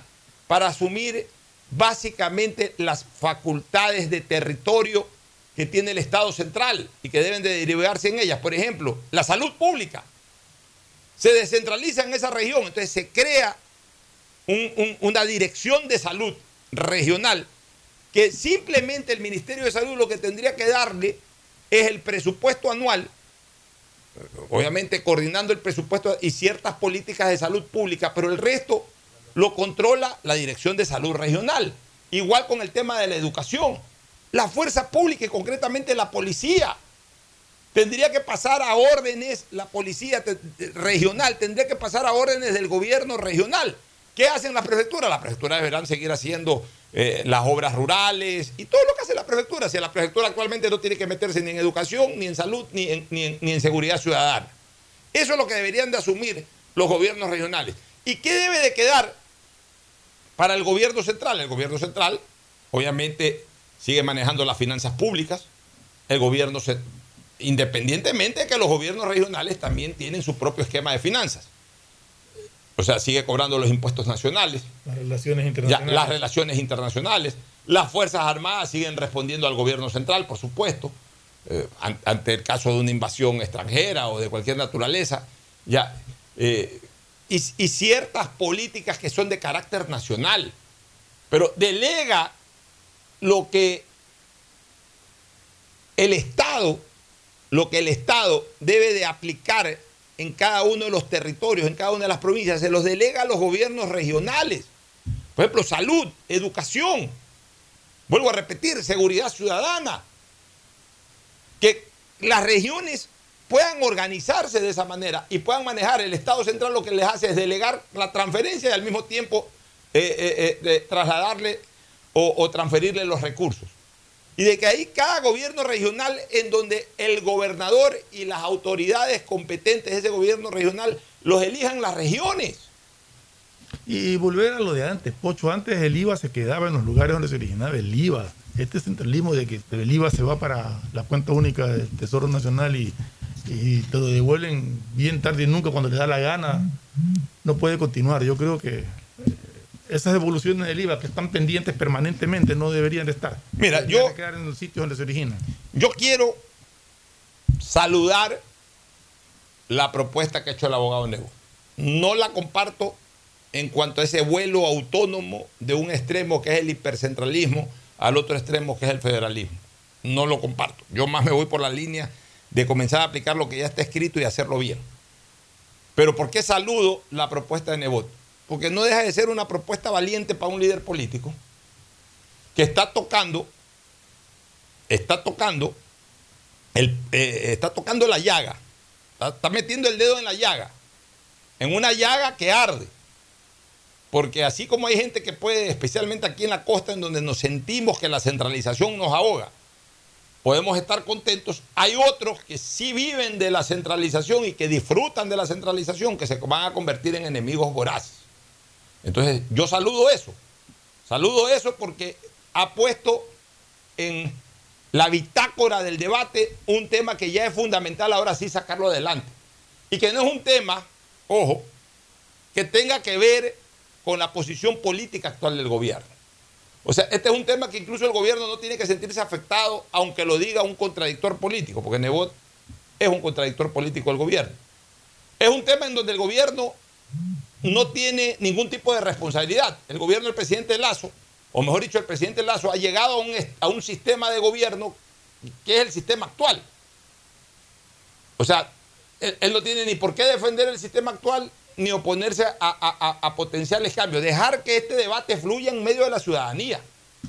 Y yo creo también que es un momento oportuno para que comiencen a aflorar las voces. Este es un debate, aprovechando que ahora hay redes sociales y todo esto, este es un debate que tiene que empoderarse la ciudadanía en este debate. Los que van a defender el centralismo lo están haciendo y que lo hagan, está bien. Pero también los que estamos en, desacuerdo con ese hipercentralismo, que demos nuestra opinión y que exijamos y que en un momento determinado movilicemos y exigirle también a nuestras autoridades provinciales que, no sean egoístas con el país, que no sean egoístas con la, con, la propia provincia, que no para concentrar poder eh, se niegue a la posibilidad, por lo menos, de impulsar lo que ya está escrito en la Constitución. Esto está escrito hace 13 años, desde que se aprobó esta Constitución de Montecristi. Está escrito ahí, pero nadie lo ha querido empujar, absolutamente nadie ha querido empujar eso. O sea, ni siquiera necesitamos de reformas constitucionales o de modificaciones constitucionales, enmiendas, nada. Y además, como la constitución es clara en esto, cualquier ley que se contraponga a lo que dice la constitución puede ser declarada inconstitucional. Porque la constitución no habla de que ya estas son los, eh, si no son estas provincias, entonces estas provincias no se pueden regionalizar. Se pueden regionalizar en tanto y cuanto cumplan con las normas constitucionales de continuidad, de, de densidad poblacional, etcétera. Tienen que ser provincias vecinas, tienen que tener un mínimo del 5%, entre todas. De, la población y alguna otra condición más. Mientras se cumplan, se cumplen. Y si hay alguna ley que dice lo contrario en cuanto a esas, a esas provincias que se quieren asociar. Este es un tema que merece un debate muy, muy profundo. Y en ese debate habrán quienes estén a favor, quienes estén en contra. Y de ese debate debe salir lo mejor para el país. Porque lo que sí estamos claros definitivamente es que el país no puede seguir siendo gobernado como está siendo gobernado. Y no me refiero al gobierno del presidente Lazo. No, al, sistema, de sistema, de gobierno. Que es un sistema de gobierno que desgraciadamente hiperconcentró centralismo. Porque antes había mayores posibilidades de descentralización. En la época del ingeniero Febres Cordero, incluso hasta la obra pública se descentralizó eh, eh, hasta de las propias entidades municipales. El gobierno podía construir aquí una cosa. O sea, hoy los gobiernos, por ejemplo, no pueden construir en las ciudades. En la época de Febres Cordero, a través de algún requisito legal, se permitió que las unidades ejecutoras puedan hacer obras dentro de las ciudades. Febres Cordero, olvidémonos de Guayaquil, que alguna vez dijeron que Febres Cordero no fue el mejor presidente, sino el mejor alcalde dentro de la presidencia. Porque aquí en Guayaquil hizo cualquier cantidad de obras. Pero hablemos de. En Quito hizo el viaducto 24 de mayo. Pero que- antes había, pues acuérdate que había el comité de vialidad de Manaví. el comité de vialidad. O sea, antes había, antes había la, la- la manera de- de- de interactuar, de que el gobierno pueda hacer obras, de que también. O sea, había mucho más descentralización. Ahora todo está centralizado. Ahora todo es rígido. Ahora son los burócratas los que mandan, mandan más que el presidente, los burócratas. El presidente puede disponer algo y, y hay que seguir la ruta burocrática y a lo mejor el portero se opone a algo y el portero te detiene un trámite, hermano. O sea, ahí va esa, hiper- esa hipercentralización de la que yo hablo. De que en un momento determinado el presidente de la República puede decir, vamos a hacer tal cosa, y da la disposición. La recibe el ministro de Finanzas, el ministro de Finanzas demora tres meses en tomar la decisión si cumple o no la disposición de un presidente. Una vez que el, el ministro dice, no, sí, ya, no voy a meter problemas con el presidente, ya, démosle chance a lo que dice el presidente. Mira, eh, el viceministro de Finanzas no está tan de acuerdo, entonces también aguanta tres, horas, tres, tres meses más el trámite. Ya, una vez que se pone de acuerdo el, el viceministro o, o- o entra en la línea del viceministro, baja eso donde alguno que, que tenga que poner un sello y ese que tiene que poner el sello lo aguanta 10 meses. Y al final ya cuando ese trámite tenga que ir a través de un conserje a otro lado, ese conserje decide guardárselo en el bolsillo y, se frenó el trámite. O sea, estamos hiper centralizados. No éramos así en el siglo XX. En el siglo XX siempre hubo centralización, pero en el siglo XX fluían más rápidamente las cosas. Ojo, no pensando en Guayaquil, no pensando en, en Cuenca, no pensando en, en, en- Babahoyo, no pensando en Machala, ni pensando en Santa Elena. En Quito mismo tienen ese problema. En Quito mismo tiene. Si el peregrinar a veces burocrático de, de- de- los dignatarios provinciales o cantonales es exactamente el mismo, el del, el- el- el del alcalde de Quito que el alcalde de Guayaquil o que del alcalde de Bahoyo. La única diferencia es que el alcalde de Quito sale de su casa y se va en carro al Ministerio de Finanzas y el alcalde de Bahoyo, el alcalde de Guayaquil tiene que coger un avión, llegar a Quito y ahí mismo coger, y ahí obviamente igualarlo recién coger un carro e ir al ministerio. Y el alcalde de Quito puede ir todos los días. en la Y el mañana alcalde de Quito tarde. puede ir todos los días en la mañana. Esa es la única diferencia, pero de ahí pasa por el mismo. Y a lo mejor, como está cerca, porque logísticamente está ahí mismo, puede ser de que se le reduzca en un mes o en dos meses, lo que al otro eh, le, le- le demora a ese mes o esos dos meses de más. Pero esa es la única diferencia. Pero también el de Quito es víctima de la hiperconcentración, del hipercentralismo. Porque el hipercentralismo no tiene que ver con la ciudad, sino que el hipercentralismo tiene que ver con el esquema de gobierno que hay que no tiene nada que ver con la ciudad. No es que Quito recibe todo y el resto no recibe nada. A Quito también le cuesta recibir lo que le corresponde. Lo que pasa es que están ahí y entonces pueden empujar un poco más, pero nada más, esa es la única No, y diferencia. una cosa clara, ¿no? Que esto no, no es un divisionismo, esto no es que está, se está queriendo partir al Ecuador en, en dos o en cuatro, en cinco partes. El Ecuador va a seguir siendo un Estado, una república unida, pero descentralizada, que es lo que se busca, porque no se puede continuar con el centralismo. Así es. Bueno, vámonos a una pausa. Algo me está escribiendo por aquí Toño Martínez. Déjame ver qué me dice Toño. La ley te amarra, claro. Es que todo, todo, todo, todo está diseñado para que el centralismo se haya hiperconcentrado más que nunca. Nos vamos a una recomendación comercial, retornamos con el doctor Leonidas Miranda. Ya volvemos. Auspician este programa. Aceites y lubricantes Gulf, el aceite de mayor tecnología en el mercado. Acaricia el motor de tu vehículo para que funcione como un verdadero Fórmula 1 con aceites y lubricantes Gulf. Si te gusta el tenis, ahora llegó la oportunidad de vivir tu pasión en cualquier lugar con Bet593. Regístrate en bet593.es y recibe un bono de hasta 300 dólares. Sí, un bono de hasta 300 dólares para que pronostiques resultados cuando quieras. Bet593.es, sponsor oficial de la Federación Ecuatoriana de Tenis y tiene el respaldo de Lotería Nacional. Aplican condiciones y restricciones. En Claro encuentras tu nuevo Smart TV para que disfrutes tus series, películas y partidos favoritos con la mejor resolución Ultra HD. Compra un Smart TV Samsung de 65 pulgadas en 36 cuotas de 60 dólares con 84. Pídelo en nuestra tienda en línea en claro.com.es o en nuestros centros de atención al cliente. Conectados podemos más. Más información en claro.com.es. En Banco Guayaquil tenemos una nueva app y la hicimos pensando más como Nela. Mis amigos me dicen Nela y solo me dicen Marianela cuando están bravos. Mi mamá, Marianela. A mí me gusta que me digan Nela. Ahora tu app te dice como quieres. Nueva app Banco Guayaquil. Una app más como Nela. Una app más como tú. Descárgala, actualízala, pruébala. Banco Guayaquil. Primero tú.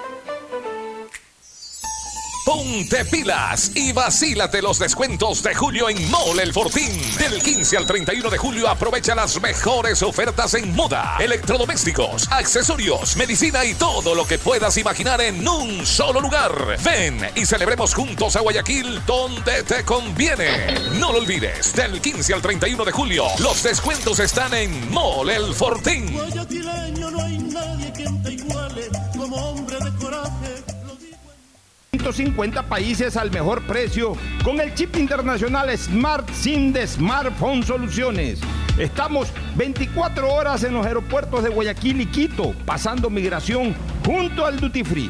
También en Plaza Quil, local 55, en San Borondón, en la avenida principal de Entre Ríos.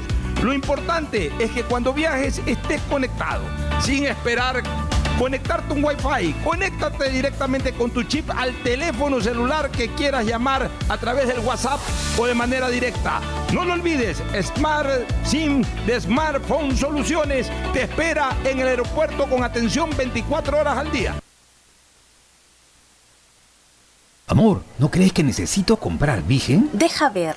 Creo que no. No veo ninguna cana. Espera, mira, mira, acá hay una, mira. Toma la lupa. Todos van a querer participar en la promo futbolera Vigen. Presenta una caja vacía de Vigen Men para cabello, para barba y bigote en Western Union a nivel nacional. Reclama tu raspadita y gana camisetas, gorras, destapadores y además participas en el sorteo de 2 TV Smart. Todas las raspaditas están premiadas. Más info en arroba Vigen Ecuador. También participa Vigen Polvo. Refuérzate contra la COVID-19. Si han transcurrido cinco meses desde tu tercera vacuna, ya puedes aplicarte la cuarta dosis de refuerzo.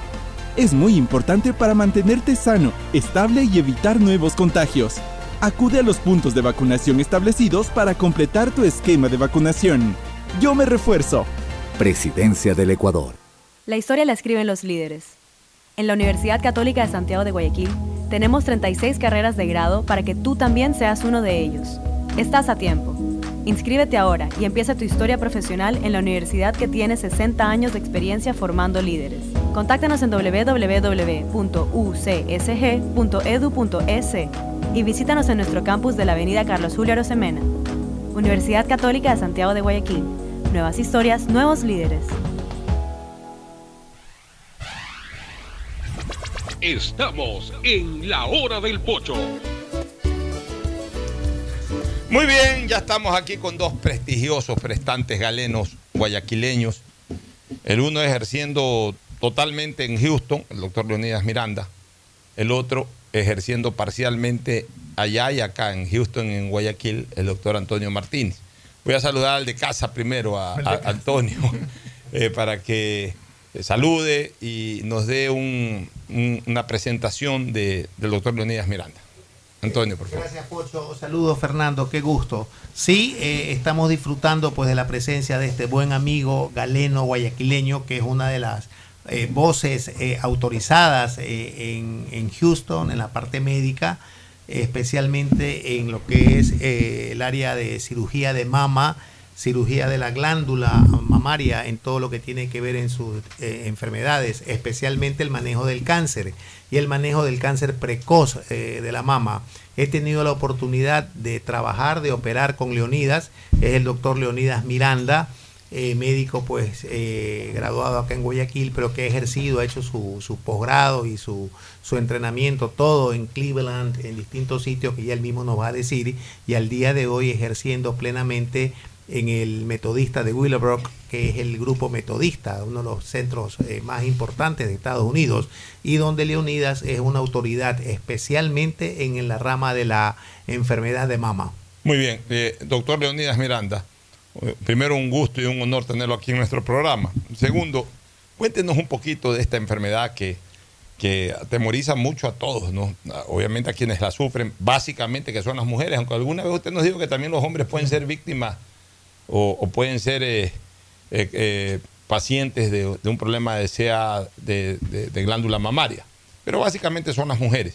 Pero evidentemente, pues también un trastorno de esa naturaleza en una mujer preocupa a todo el mundo, preocupa a su familia, si es una mujer casada, preocupa al esposo, preocupa a los hijos, preocupa a los padres, si todavía tiene padres, si es una chica soltera, preocupa a sus padres, preocupa a sus hermanos. O sea, cuando una persona cae enferma de cáncer, el problema mayor lo lleva quien lo padece, pero paralelamente eh, quienes circunscriben a esa persona también sufren en carne propia el asunto. Así que este es un tema, como es frecuente, es un tema de mucho interés. Cuéntenos un poquito del cáncer de mama. Pochi Fernando, muy agradecido por esta tan gentil invitación. Tú tienes mucha razón, las mujeres son el eje de la familia. Entonces, cuando la mujer se ve afectada de un cáncer de seno, obviamente pues se afecta a toda la estructura familiar. El cáncer de mama es una malignidad que ha estado afectando con más frecuencia a las mujeres y yo me recuerdo desde hace 20 años cuando inicialmente presentaba esta charla de cáncer de seno a los residentes y a los estudiantes. Yo les decía, bueno, en esa época era, se afectaba una mujer por cada 18. Después comenzamos a ajustar los números y veníamos bajando. Entonces ahora es uno cada 12 y ahora estamos en una cada 8. Una de cada ocho mujeres tendrá o sufrirá de cáncer de seno en su vida. ¿Cómo puede diagnosticar el, el, cáncer de, de, seno de una mujer? O sea, ¿qué, qué signos y síntomas eh, tanto la propia mujer como eh, la persona que está cerca pueda darse cuenta de esta situación? ¿Y a partir de qué edad? ¿Y a partir de qué edad, puede, básicamente? Puede... Ya, bueno, muy interesantes preguntas, ¿no? El cáncer tiene una fase silenciosa, una fase preclínica en la que ni la mujer sabe y, y, de esa forma pues no existe signos ni síntomas. Casi como todos los cánceres. Correcto. En esa etapa preclínica, ¿verdad? Incluso hasta el autoexamen no puede ser eh, importante dentro del, del vista, de, desde el punto de vista epidemiológico. Pero por otro lado, ciertos eh, ayudas, como la mamografía, por ejemplo, da una tremenda eh, potencialidad para que uno identifique esto tempranamente.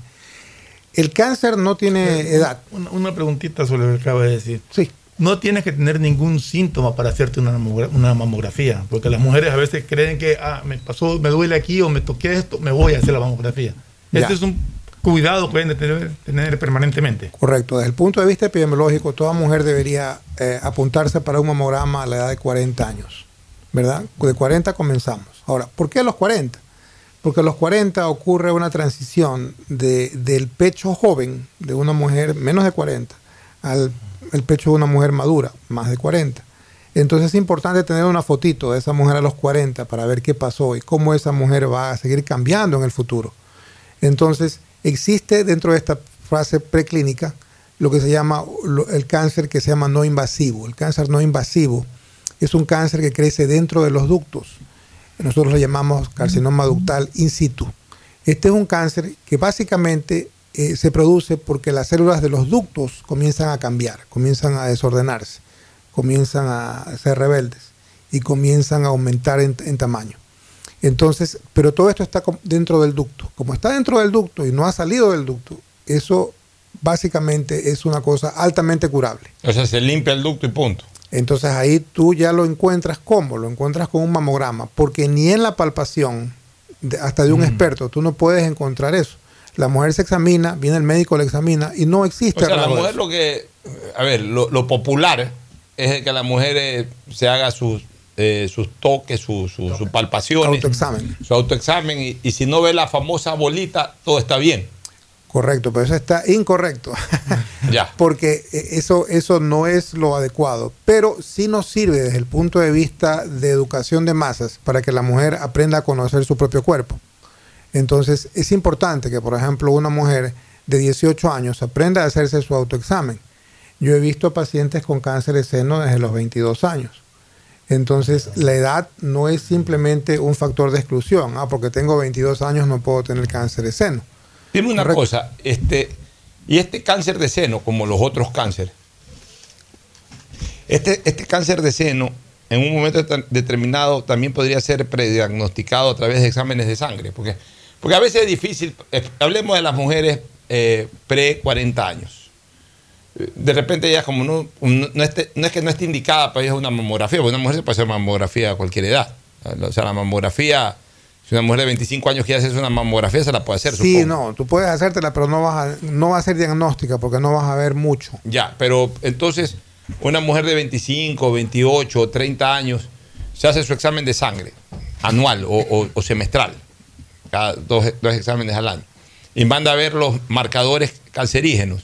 Dentro de los marcadores cancerígenos le podría salir algo de esto o tampoco. No. O sea que entonces está prácticamente una mujer antes de los 40 años, antes de hacerse una mamografía, está a expensas de, de, de- de qué, pues. Pero ¿cómo, Entonces- cómo una, cómo una mujer de 22 años se le detecta el cáncer? Ya, entonces ahí tenemos lo que se llaman los factores de riesgo. Entonces, eh, considera, eso es importante educar a la población. de ¿Cuáles son los factores de riesgo que una mujer tiene?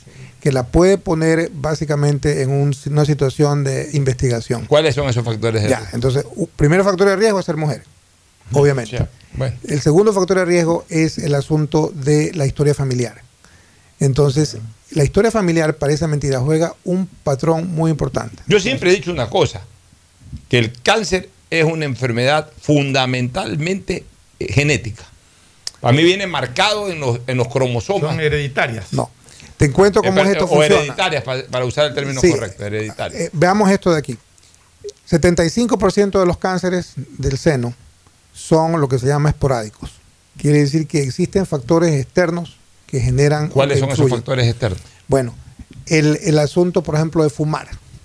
Fumar es una cuestión terrible que, que incide directamente... Fumadora, acti- fumadora Fuma- activa, activa o pasiva. Y pasiva.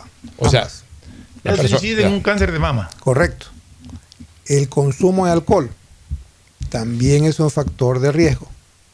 El no tener niños, las mujeres nulíparas no tienen eh, ese factor de protección, que normalmente es más aumentado cuando una mujer da de lactar ah, antes de los 30 años.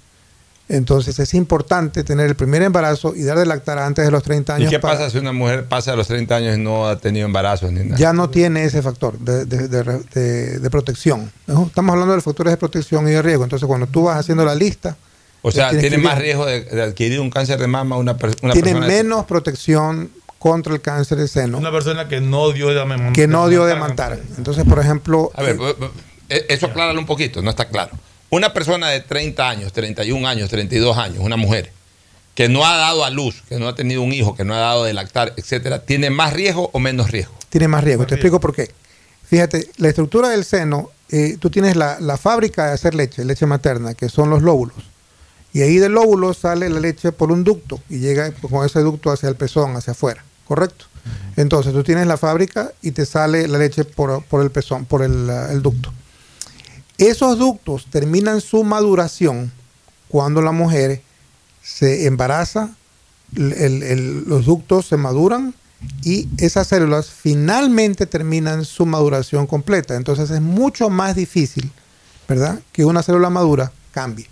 Una célula inmadura que no ha dado de lactar nunca, que nunca ha tenido la maduración completa, puede ser más a riesgo de que existan estos cambios. y esta capacidad que tienen las mujeres, porque hay unas mujeres que dan de lactar y tienen lo que mucha leche para darle. Hay otras que dicen, no, yo estoy seca, no tengo. ¿Tiene alguna relación o no tiene nada que ver? Sí, en la mayoría de las mujeres eso tiene un factor genético. El- ahí sí viene el asunto genético y en estas mujeres, ellas tienen, por ejemplo, la abuela de la abuela tuvo una cantidad de hijos impresionante y daba de lactar a todo el mundo. Entonces, ese tipo de, de estructura se traduce actualmente en lo que se llama el pecho denso. Hay mujeres que tienen lo que se llama el pecho denso y muchas mujeres se asustan con eso.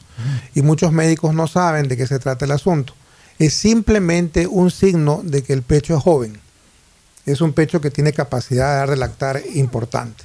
Entonces, si tú le haces un mamograma a una mujer de 25 años, no vas a ver mucho, porque como es un pecho tan denso, están concentradas las unidades de, producción de leche, que solamente ves una mancha blanca. Ya, pero a mí me preocupa eso de, de- de que una mujer de 40 años, o previo a los 40 años, mejor dicho, previo a los 40 años, no tenga sino solamente, eh, digamos que...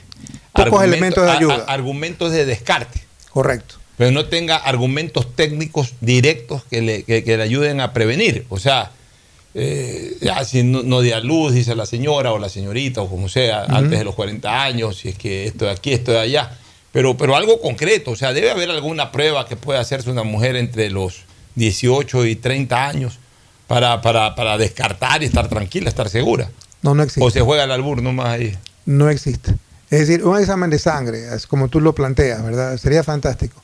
Existen actualmente lo que se llaman biopsias líquidas. Eh, son compañías que tienen su oportunidad de tener eh, eh, una muestra de sangre en la cual se centrifugan esas, esas células sanguíneas y se puede encontrar si existen células cancerígenas que hayan estado circulando. Una biopsia líquida. También existe lo que se llaman marcadores tumorales. Pero los marcadores tumorales no son diagnósticos. Es decir, una mujer que tiene un marcador tumoral que esté elevado no significa que tiene cáncer. Pero sí es un valor pronóstico. Una vez que ya tienes cáncer, la puedes seguir con esos valores para determinar si existe recurrencia. ¿Cómo, ¿Cómo estamos con el tema de cirugías? O sea, una vez que ya, desgraciadamente en la mamografía... Antes de entrar a, a- Ah, bueno, tema de cirugía, sí, quería sí. preguntar, en el caso de los hombres, Ah, ¿cómo se detecta un cáncer de mama en el hombre? Que es rarísimo, ¿Por qué se- me pues, es raro, pero ¿por qué se produce? Eh, ¿qué pre- ya hablamos acá de que la mujer a partir de los 30 se hace una mamografía. ¿El hombre qué, qué- qué hace o, cómo actúa? Sí, básicamente el autoexamen. Entonces uno tiene que eh, determinar por palpación si existe algún nódulo, ¿verdad? Entonces un nódulo en un hombre siempre tiene que ser investigado. Y por, por axila, supuesto, un axila. nódulo en, en el- en la parte de, de pectoral, en un nódulo en la parte pectoral. Pero en cualquiera de la cadena de ganglios también. Pues. Bueno, Están eso cerca, ya es un asunto tardío. Fíjate que en, en ese aspecto los hombres y las mujeres son, se, manera- se, por- se comportan de manera igual. El asunto de tener eh, la, eh, digamos que un cáncer que se origine obviamente en el pecho se, se traslade a la axila, a uno de los nódulos linfáticos, ya es un factor tardío, un factor ominoso, una cosa que ya quiere Bueno, decir que estamos vamos, vamos al tratamiento para determinarlo. O sea, el tratamiento es el mismo para el hombre y para la mujer. Estadio por estadio, sí, debería ser igual. Lo que pasa es que los hombres se nos presentamos tardíamente. Entonces ya viene un hombre que dice, oiga, tengo una bolita acá y tengo una bolita en el está axila". condenado. Entonces ya viene tarde. ¿Y de cuándo la tiene, señor? No, tengo cinco años con esto. Ah, hermano, ya eso está tranquilo, está muy, muy bueno, tarde. este tema de la cirugía. ¿Cómo está el tema de la cirugía? ¿Cómo está el tema de, de- de- de poder frenar la mortalidad hoy en día? Aunque una mujer por ahí se haya dado cuenta un poquito tarde, ¿cuán, cuán segura es la, la, Identificación la reparación y, y- y- y salvar su vida a través de una cirugía? Identificación temprana es, es la clave del asunto. Entonces, todas estas campañas dirigidas a que las mujeres aprendan a que tienen que hacerse una mamografía de base a los 40 años, tienen que hacerse autoexamen y tienen que ir a un doctor que les diga, vea doctor, tengo una bolita aquí, ¿qué pasó con esto? Investíguela.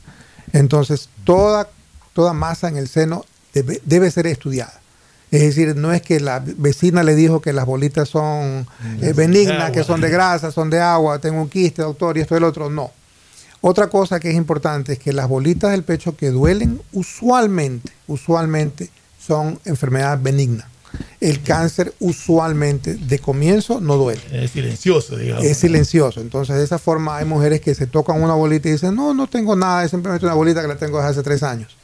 Pero eso es un problema. Quiere decir que ya a la mujer le ha dejado el cáncer que avance. O sea, en un momento dado, si te tocas y te duele, es probablemente benigno. Es sí. más tranquilidad que- correcto, que no te duela. Correcto, exactamente. Y en cuanto a, a tratamiento, pues la, ciruja- la cirugía ha avanzado muchísimo en el aspecto del cáncer de seno. Entonces, básicamente son dos operaciones que tenemos. ¿no? Una que se llama una lumpectomía o mastectomía parcial, en la cual tú retiras solamente la zona del pecho que está afectada por el cáncer. Pero con ese tratamiento la mujer debe hacer un tratamiento adicional que se llama radioterapia. Entonces, cirugía parcial debe ser complementada con radioterapia. Por otro lado, tienes la mastectomía en la cual tú le retiras a la mujer la glándula mamaria. Y dentro de ese punto de vista existe la mastectomía que se llama con conservación de pezón. Entonces, utilizando técnicas nuevas, nosotros dejamos todo lo que es la piel del pezón y la piel del seno y cuando viene un cirujano plástico pues nos ayuda con la colocación en el primer una- caso que mencionas, ¿hay, hay probabilidades de que se repita el cáncer? Sí. En el segundo. En el segundo también. También. Sí, pero es que ahí no se termina el asunto. La cirugía no es completamente el, el- el- lo, lo completo.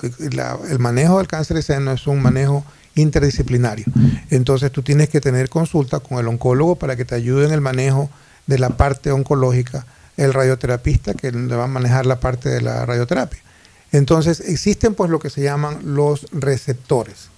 Un cáncer tiene una molécula en la, en la superficie que se llama receptores y hay tres receptores que nosotros consideramos actualmente para manejo clínico. El receptor estrógeno, el de progesterona, y hay uno nuevo que se llama el HER2. Entonces, estos tres receptores le tipifican, nos ayudan a identificar finalmente el perfil de este cáncer. Entonces, una mujer puede tener un receptor positivo, si es que lo tiene, o negativo, si es que no lo tiene, ¿verdad? Entonces, así uno se puede imaginar las diferentes combinaciones de receptores que existen. Pero de todas las combinaciones, la más letal es la triple negativa. Entonces, cuando no hay receptores para estrógeno, ni para progesterona, ni para ER2, ER2 entonces este tipo de mujer tiene un cáncer mucho más agresivo. ¿Eso se hace en la sangre? Ese, No, en, la, en las células de cáncer. En las células, sí, eso se hace directamente por tensiones especiales de la pieza de patología que uno le envía al patólogo. Ya. Entonces, basado en eso, uno elabora el tratamiento para el oncólogo. Entonces, una mujer triple negativo tiene que hacer quimioterapia. Correcto. Muy bien. Este, ¿Alguna conclusión de este diálogo con Antonio Martínez? No, lo que está diciendo eh, Leonidas pues es, es muy cierto. Yo tal vez quisiera acotar algo más para que él se amplíe un poquito con el estudio. Bueno, ya lo- ampliar ahorita no, porque ya estamos sobre el tiempo, No, pero alguna cosa, parte alguna genética, tanto participa el genetista en este equipo multidisciplinario. Muy importante, porque el 10% de los cánceres son genéticos, como tú lo mencionabas al principio. Entonces, en los estudios genéticos son importantes, por ejemplo, en los pacientes triple negativos. Usualmente, entre un 15 y 20% de pacientes triple negativos hay un defecto genético. Entonces, es importante encontrarlo temprano, número uno, para prevenir el cáncer en el otro lado. Y muchos de estos genes tienen compromiso de otros órganos. Entonces, existe un gen, por ejemplo, como el BRCA1 y 2, que tienen compromiso con los ovarios. Entonces, una mujer a quien se le encuentra esto, tú le salvas la vida para eh, haciendo la operación de los ovarios. Muy bien. Muchas gracias este, a Leonidas por su brillante Encantado, participación, por su visita Fernando, acá a la radio. Antonio Martínez, que siempre está pendiente de ayudar a la colectividad a través de no solamente sus opiniones científicas, sino la de colegas calificados, como el caso de Leonidas. Nos vamos a ir a una pausa para retornar con el segmento deportivo, pero antes con una noticia triste. Se está informando en este momento que Carlos González Artigas Lor, que es uno de los De la Fabril. principales de la Fabril, Claro. ha fallecido en Pamplona, España. Ah. O sea, el padre falleció hace un año y Sí. pico, el fundador de la Fabril. fundador, sí. Eh, claro, por, ah, pero yo creo que tenía problemas de salud también fuerte y, y- y justamente parece que Era por Carlos eh, combat- eh, eh, Carlos Artigas, Carlos González Artigas Rosales Exacto. falleció hace año y pico. Y ahora ha fallecido Carlos González Artigas Lor, su hijo, Ya. Eh, luchando contra el cáncer, ¿no? En la ciudad de eh, Pamplona, es ciudad en España, Pamplona Sí, o región, ciudad, en la ciudad de Pamplona. Ahí ha fallecido este Carlos González Artigas Lor, así que nuestro pésame para toda su familia y también para sus compañeros de trabajo. Bueno, nos vamos a una eh, pausa y retornamos con el segmento deportivo. Ya está por acá Tete Tinoco, hoy no estará Agustín Guevara Morillo. Ya volvemos. El siguiente es un espacio publicitario apto para todo público. Refuérzate contra la COVID-19. Si ya tienes las dos primeras dosis y han pasado cuatro meses de su última aplicación, ya puedes aplicarte tu tercera dosis de refuerzo. La vacunación es obligatoria para mayores de 18 años y ayuda a combatir el repunte de contagios. Acude a los puntos de vacunación establecidos para completar tu esquema de vacunación. Yo me refuerzo. Presidencia del Ecuador. Bet593.es Haz un ace dentro y fuera de la cancha con Bet593.es. Diviértete y gana con pronósticos en tenis y miles de eventos deportivos. Bet593.es, sponsor oficial de la Federación Ecuatoriana de Tenis, con el respaldo de Lotería Nacional. Aplican condiciones y restricciones. Bet593.es. Lo viven ellos, lo juegas tú. En Claro encuentras tu nuevo Smart TV para que disfrutes tus series, películas y partidos favoritos con la mejor resolución Ultra HD. Compra un Smart TV Samsung de 65 pulgadas en 36 cuotas de 60 dólares con 84. Pídelo en nuestra tienda en línea en claro.com.es o en nuestros centros de atención al cliente. Conectados podemos más. Más información en claro.com.es. Refuérzate contra la COVID-19. Si han transcurrido 5 meses desde tu tercera vacuna, ya puedes aplicarte la cuarta dosis de refuerzo. Es muy importante para mantenerte sano, estable y evitar nuevos contagios. Acude a los puntos de vacunación establecidos para completar tu esquema de vacunación. Yo me refuerzo. Presidencia del Ecuador. Ponte pilas y vacílate los descuentos de julio en Mole El Fortín. Del 15 al 31 de julio aprovecha las mejores ofertas en moda, electrodomésticos, accesorios, medicina y todo lo que puedas imaginar en un solo lugar. Ven y celebremos juntos a Guayaquil donde te conviene. No lo olvides, del 15 al 31 de julio los descuentos están en Mole El Fortín. Guayaquileño, no hay nadie que te iguale como hombre. Ecuamor, Radio Ecuatoriana presenta en el Salón Libertador del Círculo Militar homenaje a Santiago de Guayaquil con las voces actuales del Ecuador. Soñé ser tuyo y en mi afán tenerte. Fernando Vargas, evocando a Julio Jaramillo. Completamente tuya. Ivonne Andino, recordando a Marisela. ¿Y qué? Si nos Fabiani, tributo a José José. Si supieras lo que Luciana Capri, con las voces del ayer. me vas a dejar y yo te seguiré. Juan Pablo Franco, lo mejor de Iracundos. María Antonieta, actualizando Olga Tañón. Noche exclusiva, solo para ti. Cene, baile y diviértase por 25 dólares. Este viernes 22 de julio, una sola vez y nada más. Amor, ¿no crees que necesito comprar Vigen? Deja ver.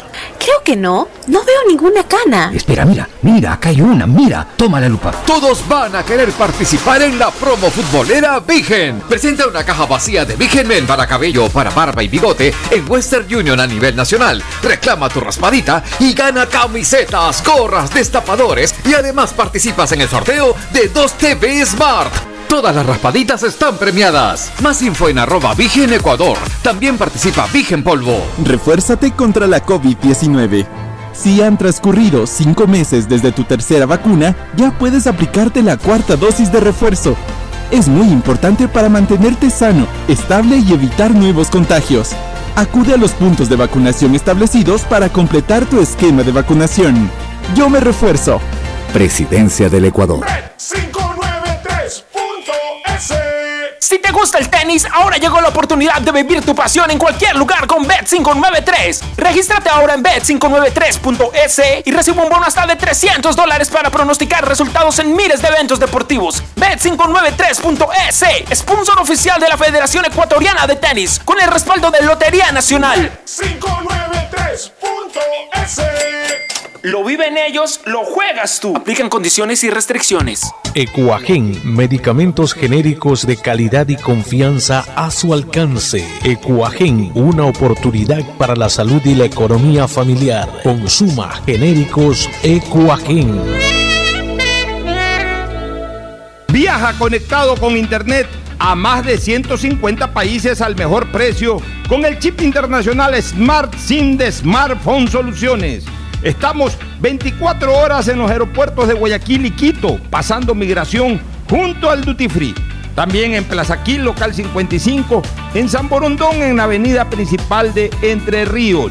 Lo importante es que cuando viajes estés conectado, sin esperar conectarte un Wi-Fi. Conéctate directamente con tu chip al teléfono celular que quieras llamar a través del WhatsApp o de manera directa. No lo olvides, Smart SIM de Smartphone Soluciones te espera en el aeropuerto con atención 24 horas Las vacunas contra la COVID-19 son seguras, pues cumplen con todos los requisitos establecidos por la Organización Mundial de la Salud. Vacunarse disminuye los síntomas y facilitan el tratamiento evitando complicaciones en tu salud. Refuérzate con la tercera y cuarta dosis y mantente informado del proceso de vacunación a través de los medios oficiales. Yo me refuerzo. Presidencia del Ecuador. 593.es Tu mejor jugada siempre será divertirte con Bet593. Pronósticos deportivos y juegos en línea. Regístrate ahora en Bet593.es y recibe un bono de hasta 300 dólares para que empieces a pronosticar. Bet593, sponsor oficial de la Federación Ecuatoriana de Tenis, con el respaldo de Lotería Nacional. 593.es Lo viven ellos, lo juegas tú. Aplican condiciones y la restricciones. escriben los líderes. En la Universidad Católica de Santiago de Guayaquil tenemos 36 carreras de grado para que tú también seas uno de ellos. Estás a tiempo. Inscríbete ahora y empieza tu historia profesional en la universidad que tiene 60 años de experiencia formando líderes. Contáctanos en www.ucsg.edu.es y visítanos en nuestro campus de la Avenida Carlos Julio Arosemena. Universidad Católica de Santiago de Guayaquil. Nuevas historias, nuevos líderes. Las vacunas contra la COVID-19 son seguras, pues cumplen con todos los requisitos establecidos por la Organización Mundial de la Salud.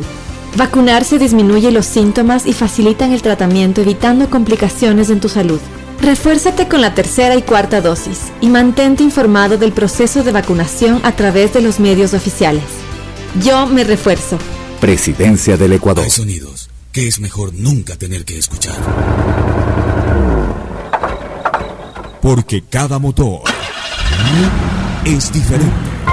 Desde hace 104 años, Lubricantes Gulf mantiene la más alta tecnología y calidad en línea de aceites para motores a diésel y gasolina. Está hecho con una fórmula especial para dar excelente protección a todo tipo de motores, evitando el desgaste prematuro de pistones, anillos y árbol de levas, ayudando a mantener limpio el motor y libre de depósitos que se forman por las altas o bajas temperaturas. Dele a su motor lo que se merece. Lubricantes Gulf, la más alta tecnología en lubricación. 104 años preservando la vida de su motor. Lubricantes Gulf. Gulf es más lubricante.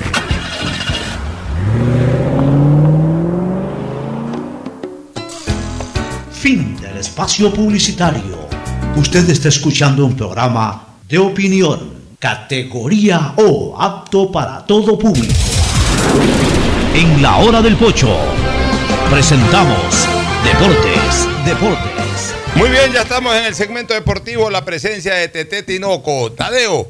¿Qué tal? Tadeo Tinoco, Tete Tinoco, Tadeo Tinoco, por eso le decimos Tete. Tadeo Justamente. Tinoco. Un saludo cordial, Tadeo, ¿Cómo bienvenido. estamos? Buenas tardes aquí para informar de todo el aspecto. Ya hace poco se hizo oficial la renovación de Bruno Peñatares hasta el 2024 con Barcelona. Luego de dos años y medio en Barcelona, le reforzaron el contrato. Dijo, me ofrecieron, fue fácil y de inmediato se llegó a un acuerdo y por dos temporadas más. Ya tiene 32 años. Con Ayer 30. se cerraron los libros de pase, la inclusión Correcto, de sí. Eh, Liga inscribió un jugador. Liga eh, un volante argentino, el nombre González. correcto es, permítame le digo, es el siguiente que justamente salió ayer por la noche, se llama Ángel González. Ángel González. Y Emelec inscribió a un un Juvenil. un salido de la cantera. Un canterano. Fue el único que, que inscribió, ¿no? no Es que, claro, o sea, aparte ya estaba inscrito Johan Mina Johan desde la Mina semana y- anterior. y García. Y, y García. El jugador en este caso de... Es decir, el refuerzo extranjero que se suponía que iba a venir, o nacional, que se suponía que iba a venir a, No llegó. a la defensa, no llegó, sino que ascendieron a un canterano. Se llama, permítame, le doy el nombre, que se, justamente lo vimos, a- se lo vio ayer de noche.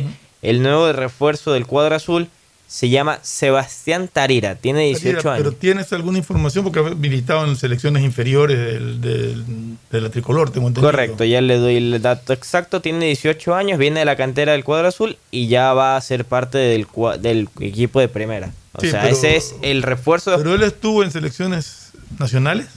Sí, está desde, primero que está en el Club Sport Emelec desde los 7 años. Está desde las inferiores, Ya. todo ha trabajado con el cuadro azul y esto fue un poco lo que se buscaba, alguien que fomente la potencia, eso ha sido una de las campañas del candidato a presidente del Club Sport Emelec, José Pilegui, de potenciar las formativas. Y ahí está el detalle. Es el segundo de formativas, pues Johan Mina salió También. Entonces, esa es un poco la intención del jugador Tarira que va a ser parte de las formativas, ahora ya del primer equipo del cuadro azul. Bueno, Así. toca apoyarlo. Aquí Ha hay sido capitán que- de las formativas y convocado en distintas ocasiones a los procesos juveniles de la selección nacional y capitán incluso. En todo caso, la gente siempre ha pedido que se le dé oportunidad a los canteranos, suben un canterano y están criticando que por qué no viene otro. O sea, seamos coherentes y apoyemos, más allá de, de- de que se esperaba otra cosa o lo que sea, pero si ya se decidió que suba un canterano, apoyemos porque a la larga esos son el futuro del club. Si es que el muchacho tiene las condiciones y responde, pues estaremos después aplaudiendo que qué bien que lo subieron.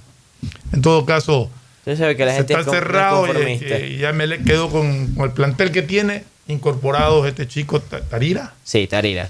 y Johan Mina y García, que tiene problemas, que lo quieren que, que regrese a Buenos Aires, que lo están pidiendo, que ni sé qué, pero oficialmente, o sea, no hay un pedido legal de allá, sino es el No. abogado nada más de la parte acusatoria el que está pidiendo el regreso. Oye, ¿qué se sabe, Tadeo, de, de la posible sanción al Estadio Capol por la situación del domingo? El comité disciplinario se reúne los días miércoles, entonces el día de mañana se va a conocer una sanción respectiva. Pero hay algún informe sobre lo que pasó porque Aún no- claros de, de que la policía fue la que permitió también el ingreso. Pero, ya, pero, pero igual se produjo un incidente. Correcto. O sea, la policía permite el ingreso de la gente porque arriba en las tribunas estaban. el incidente fue afuera ya. O sea, Es arriba que comenzó desde la platea alta de la boca del pozo de la general eh, Ahí de avenida relajo. ahí empezó el relajo, luego el Pero ingreso, todo eso- todo justificar. eso- pero todo eso es. Sí, sí, o sea, no, estamos, no estamos hablando de que no se Yo te digo una estadio, cosa. ¿no? Dígala. Yo sí quiero que se comiencen a sancionar estas cosas. Es ya para que de una vez por todas los dirigentes filtren el ingreso de gente. Ya lo Es hicieron que- una vez, ¿se acuerda? es que- En este año la boca del pozo ya fue O sea, sancionada. estamos de acuerdo, sino que no se puede tergiversar a decir que la gente que Eso. entró a la cancha No, entró a no, agredir no, a nadie. no, eso no. Eso- eso Pero es lo lo que que te quiero decir es ya, o sea, ya en Emelec se vienen produciendo Sí, varios en actos esa en general, esa general. todo ¿Por qué el sigue tiempo. entrando la misma Todo gente? O el sea, tiempo en esa hasta, general hay problemas. ¿hasta cuándo no hay un filtro que, ¿sabes qué? E- Estos vándalos. Oye, el problema es. Hay- eh, eh, eh, lo mismo que pasa en el Monumental en todos los estadios. Hoy la ciudad es una, es una, eh, es una zona roja abierta. Pero en el campo hay el problema, en la, en la. En las esquinas afuera saltan. Sí. Se ha tomado varias veces video de delincuentes, todo. O sea, la policía no da la suficiente cobertura. Se facilita el ingreso a los estadios de esta gente. O sea, ya, ya esto tiene que controlarse. O sea, ya comienzo a extrañar la pandemia cuando no iba nadie a los estadios.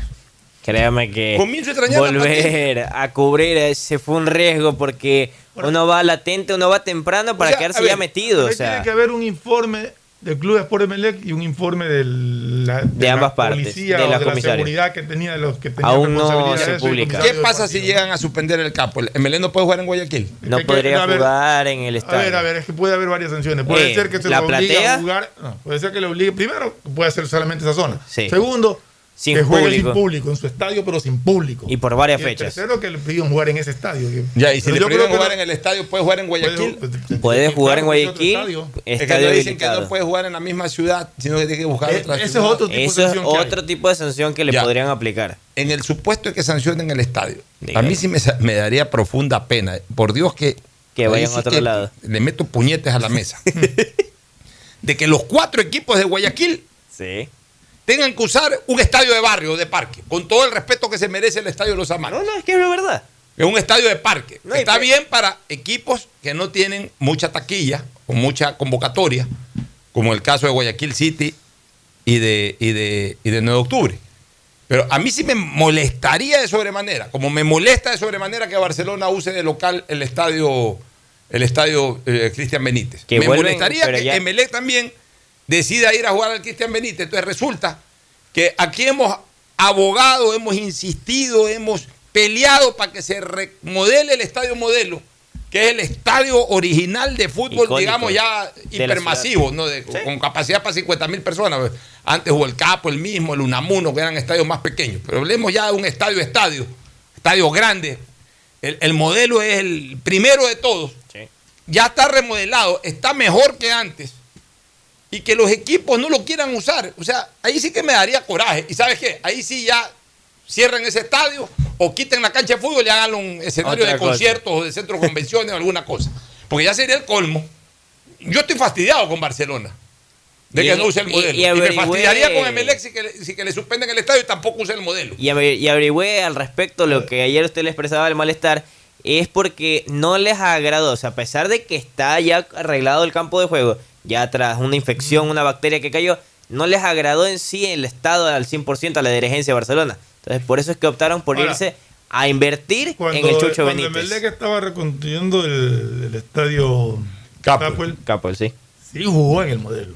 Y ahí Hasta estaban peores. ocho- no, sí, hasta que, hasta que ya fue imposible. Pero Ya, pero Sí por eso te digo, me encantaría que por lo menos Emelec tome en cuenta Es el modelo. los clásicos jugaron el modelo. Sí, pero el, el modelo tiene que ser utilizado, por Dios, ese es nuestro estadio, ese es el estadio de la ciudad. De una fe de Guayas que está próxima a cumplir 100 años. Además, o sea, el estadio mejor ubicado de la ciudad, sigue siendo el mejor ubicado de la ciudad Tiene del estadio. parqueo, ¿no? y tiene parqueo. Tiene parqueos, está cerca de cualquier lado. El problema es que ya no se puede caminar No. por la inseguridad, pero... No, y porque es vía rápida. O sea, el estadio modelo eh, es como, miren, el estadio modelo es como el Bernabéu, en el sentido de ubicación. Está en el centro de la ciudad. Y tiene todo. Hoy el- la Avenida de las Américas hoy se ha convertido en el centro de la ciudad. Sí. Ese es el centro de la ciudad. O sea, ¿dónde? eh, Es como el Estadio Olímpico Atahualpa, está en el centro de la ciudad. O sea, son estadios que están en el centro de la ciudad. Son estadios grandes, con capacidad para 50 mil espectadores. O sea, eh, se ponen con tonterías. Eh, tanto a defecio del césped y van a jugar con el Delfín de Manta y pierden el primer partido. Y a esto añadirle que es lo que un poco poniendo eh, lineamientos con Mebol que analizan vías de desfogue. El estadio modelo tiene eso, que impide con Mebol vías de desfogue, cosa que no tiene el resto de estadios. O sea, como añadidura a los que el que pide con Mebol, o sea, para que tener un poco la noción. Y habrá que ver qué dictamina, porque Independientes son tajantes y pusieron como ejemplo a Andrés Larriba, directivo de Independiente, si ya una vez sancionaron porque un dirigente estaba presente viendo el partido, pues que sancionen por actos de violencia, pidió hoy en la mañana. A ver, a ver, a ver. Eh, eh, Este señor está perdido. Eso yo sé. Uno como público puede gritar lo que le dé la gana. quién como dirigente perdido? no puede incitar. Cuando estuvo Michelle Deller en el Capel y estaba Cuando gritando y fue suspendido el Estuvo- dirigente estuvo incitando a la violencia, que por eso fue que se, fue las declaraciones que hubo. Entonces por eso dice, Entonces si tú no puedes comparar a un dirigente de un club haciendo eso con un hincha cualquiera, pues no. Entonces ese ejemplo ponía él hoy en la mañana en un diálogo con una radio de Quito. ¿Qué decía? Que si ya sancionaron a un dirigente por fomentar la violencia, por gritar, obviamente tienen que sancionar al estadio porque hubo incidencias de violencia. O sea, eso es lo que manifestaba la arriba y eso es lo que pide, una sanción drástica para el Club Sport Emelec. Mira, yo hace rato ya vengo fastidiado, hace rato yo ya vengo fastidiado en el fútbol ecuatoriano con, con esta, es que todo, todo, todo en el Ecuador está así, ¿no? Patas arriba. Desde la misma ciudadanía, se lo ve en las redes sociales, en la política y en el fútbol es terrible ahora. Todo el mundo se ha convertido en enemigo de todo el mundo. Sí. O sea, yo, mira, los técnicos han perdido totalmente, totalmente el código deontológico. Hoy ya es común escuchar a un técnico criticar el estilo de juego del rival. Lo hicieron Sí. el sábado. Lo hizo el sábado este entrenador Iván del técnico, Vázquez. lo hacía Paiva, Paiva lo hacía lo cada hacía rato. Paiva. Calvo. O sea, ya cogen y critican abiertamente. Y- y- y el, el técnico tiene que hablar de su equipo, de cómo jugó su equipo. Y aplaudir al rival O sea, si toca. el rival, ni siquiera no lo aplaudas, no tiene por qué mencionar al rival. Si quieres aplaudirlo, lo aplaude, pero si no, no lo aplauda. Si te han ganado, te ganaron, punto. Ese es el problema del técnico rival. ¿Qué hace para ganarte? Mientras no te gane eh, con trampa, mientras no, eh, mientras no sea una cuestión de que eh, le regalaron tres penales. ese y por último, hay que criticar al árbitro, no tienes por qué criticar al equipo rival. Válido. El estilo de juego de cada técnico es su característica. Si, si a mí me da mi perra y regalada gana como entrenador de meter mis 11 jugadores debajo del horizontal y de ahí sale un contragolpe y gana 1-0, ese es mi problema. Ganar es ganar. Nadie tiene por qué criticar. O sea, me puede criticar la prensa si quiere criticar. Me puede criticar. El eh, Hacer notorio, o Me sea. puede criticar hasta mi propia dirigencia. Pues lo que, el, el otro técnico no tiene por qué criticarme. Él tiene que encontrar la fórmula para ganarme. Punto. Punto. Ya. Ahora han cogido de criticar. Ahora han cogido también los dirigentes de esa persecución contra, el, eh, contra los rivales para que les clausuren estadios y ese tipo de cosas. Dejen que fluya tranquilamente la reglamentación Así es. y, y que los dirigentes que, que- que son los llamados, no los dirigentes de clubes, sino de, los- de- de la organización, en este caso de la Liga Pro, en su momento de la federación o lo que sea, el, el comité disciplinario, que en base a los informes que se reciben, analicen y tomen decisiones, porque esa persecución... Y como bien lo dijo una vez cuando A ver, una expusieron- cosa es, una cosa es cuando ya soy víctima directa de una Eh. agresión. O sea, si mañana mi bus, como yo como presidente de un club, es apedreado a la entrada del estadio o a mis jugadores se meten en la cancha verdaderamente a lincharlos, a golpearlos y todo, ahí sí tengo derecho, porque me están afectando. Sí, el, el domingo en cambio les tomaban se pedían fotos. Ya, pues. presenten una foto de, de algún Claro, de los accionados. Pero, pero si es que simple y llanamente se cometió algún acto en la general, en la tribuna, todo, para eso están, para eso están lo- lo- la- la- las comisiones correspondientes que, que reciben los informes y sancionan, porque hay que estar ahí instigando, que sí, que, que la más drástica las sanciones. ¿Qué te han hecho para las más drásticas las sanciones? No te han hecho nada, no te han tirado piedras, no te han roto el camerino, no te han afectado a ningún jugador, o sea... Sí, hay ese acto, tendrá que ser sancionado. Pero deja que lo sancione quienes lo tienen que sancionar, porque esta instigación, Exacto. o sea, yo siento de que en el fútbol ecuatoriano, desgraciadamente, Igual es AFNA, ¿no? ya, Sí. y en general y todo, y a veces me ya- ha ya caído está en todo, eso, ya todos caen en eso. Pero o sea, AFNA también está en esto. ya, Ah, pero, sí, pero o por eso sea. te digo, todos están cayendo en eso. Esto es un tema general, no es solamente de un club, de dos clubes. Todos ahora eh, eh, eh, se están comportando como que si, como, como, como enemigos. Es que, a ver, por traerle, y usted va a coincidir en este ejemplo, se ven replicados en lo que ven en las noticias, en la política, lo están replicando lastimosamente el fútbol y lo ensucian. Y ellos no se dan cuenta de que le hacen daño y se vuelven, como no quieren admitirlo, se vuelven políticos y van con la persecución, van con la guerra. Y aquí hay un detalle que hay que puntualizar. Es un organismo aparte, es la comisión de arbitraje por parte de la Cámara de Comercio. O sea, son ajenos para el comité sancionador, que ellos van a tomar la decisión respectiva. Bueno, ahí que se resuelva como deba de resolverse. Nos vamos a una última recomendación y luego al cierre. Auspician este programa. Aceites y lubricantes Gulf, el aceite de mayor tecnología en el mercado. Acaricia el motor de tu vehículo para que funcione como un verdadero Fórmula 1 con aceites y lubricantes Gulf. Hay un lugar donde podrás vivir tu pasión por el tenis y los deportes cuando quieras. En Bet593.es, la diversión está garantizando pronósticos, resultados y teniendo la opción de ganar en cada apuesta. Regístrate ahora en Bet593.es y recibe un bono de hasta 300 dólares. Bet593.es, sponsor oficial de la Federación Ecuatoriana de Tenis y que tiene el respaldo de Lotería Nacional. Aplican restricciones y condiciones. En Claro encuentras tu nuevo Smart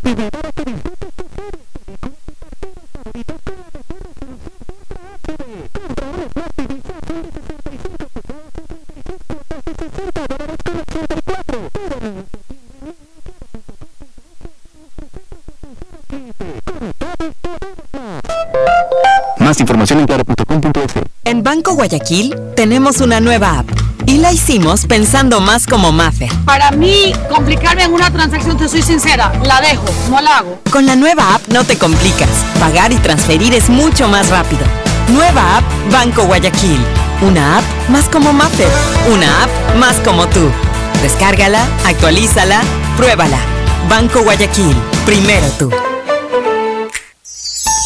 Ponte pilas y vacílate los descuentos de julio en Mole El Fortín. Del 15 al 31 de julio aprovecha las mejores ofertas en moda, electrodomésticos, accesorios, medicina y todo lo que puedas imaginar en un solo lugar. Ven y celebremos juntos a Guayaquil donde te conviene. No lo olvides, del 15 al 31 de julio los descuentos están en Mole El Fortín. Guayaquileño no hay nadie quien te iguale como hombre de coraje. 150 países al mejor precio con el chip internacional Smart SIM de Smartphone Soluciones. Estamos 24 horas en los aeropuertos de Guayaquil y Quito, pasando migración junto al Duty Free. También en Plaza Quil, local 55, en San Borondón, en la avenida principal de Entre Ríos. Lo importante es que cuando viajes estés conectado, sin esperar conectarte un Wi-Fi. Conéctate directamente con tu chip al teléfono celular que quieras llamar a través del WhatsApp o de manera directa. No lo olvides, Smart SIM de Smartphone Soluciones te espera en el aeropuerto con atención 24 horas al día. ¿No crees que necesito comprar Vigen? Deja ver. Creo que no. No veo ninguna cana. Espera, mira, mira, acá hay una, mira. Toma la lupa. Todos van a querer participar en la promo futbolera Vigen. Presenta una caja vacía de Vigen Men para cabello, para barba y bigote en Western Union a nivel nacional. Reclama tu raspadita y gana camisetas, gorras, destapadores y además participas en el sorteo de 2 TV Smart. Todas las raspaditas están premiadas. Más info en arroba Vigen Ecuador. También participa Vigen Polvo. Las vacunas contra la COVID-19 son seguras, pues cumplen con todos los requisitos establecidos por la Organización Mundial de la Salud. Vacunarse disminuye los síntomas y facilitan el tratamiento evitando complicaciones en tu salud. Refuérzate con la tercera y cuarta dosis y mantente informado del proceso de vacunación a través de los medios oficiales. Yo me refuerzo. Presidencia del Ecuador. La historia la escriben los líderes. En la Universidad Católica de Santiago de Guayaquil tenemos 36 carreras de grado para que tú también seas uno de ellos. Estás a tiempo. Inscríbete ahora y empieza tu historia profesional en la universidad que tiene 60 años de experiencia formando líderes. Contáctanos en www.ucsg.edu.es y visítanos en nuestro campus de la Avenida Carlos Julio Arosemena. Universidad Católica de Santiago de Guayaquil. Nuevas historias, nuevos líderes. Estamos en la hora del pocho. Gracias por su sintonía. Este programa fue auspiciado por Aceites y lubricantes Gulf, el aceite de mayor tecnología en el mercado. Cuando necesites buenos genéricos, acude a la farmacia de tu barrio y pide genéricos de calidad. Solicita los medicamentos genéricos de Cuajén. Ven, visita y compra en Mole El Fortín. Recuerda que en promociones, Mole El Fortín te conviene. Mole El Fortín lo tiene todo. Viaja conectado con Internet a más de 150 países al mejor precio con el chip internacional Smart SIM de Smartphone Soluciones. Tu mejor jugada siempre será divertirte con Bet593, pronósticos deportivos y juegos en línea. Regístrate ahora en bet593.es y recibe un bono de hasta 300 dólares. Bet593.es, sponsor oficial de la Federación Ecuatoriana de Tenis y con el respaldo de Lotería Nacional. En Banco Guayaquil tenemos una nueva app y la hicimos pensando más como Mafe. Para mí, complicarme en una transacción, te soy sincera, la dejo, no la hago. Con la nueva app no te complicas y transferir es mucho más rápido. Nueva app Banco Guayaquil. Una app más como Mafe. Una app más como tú. Descárgala, actualízala, pruébala. Banco Guayaquil. Primero tú. En Claro encuentras tu nuevo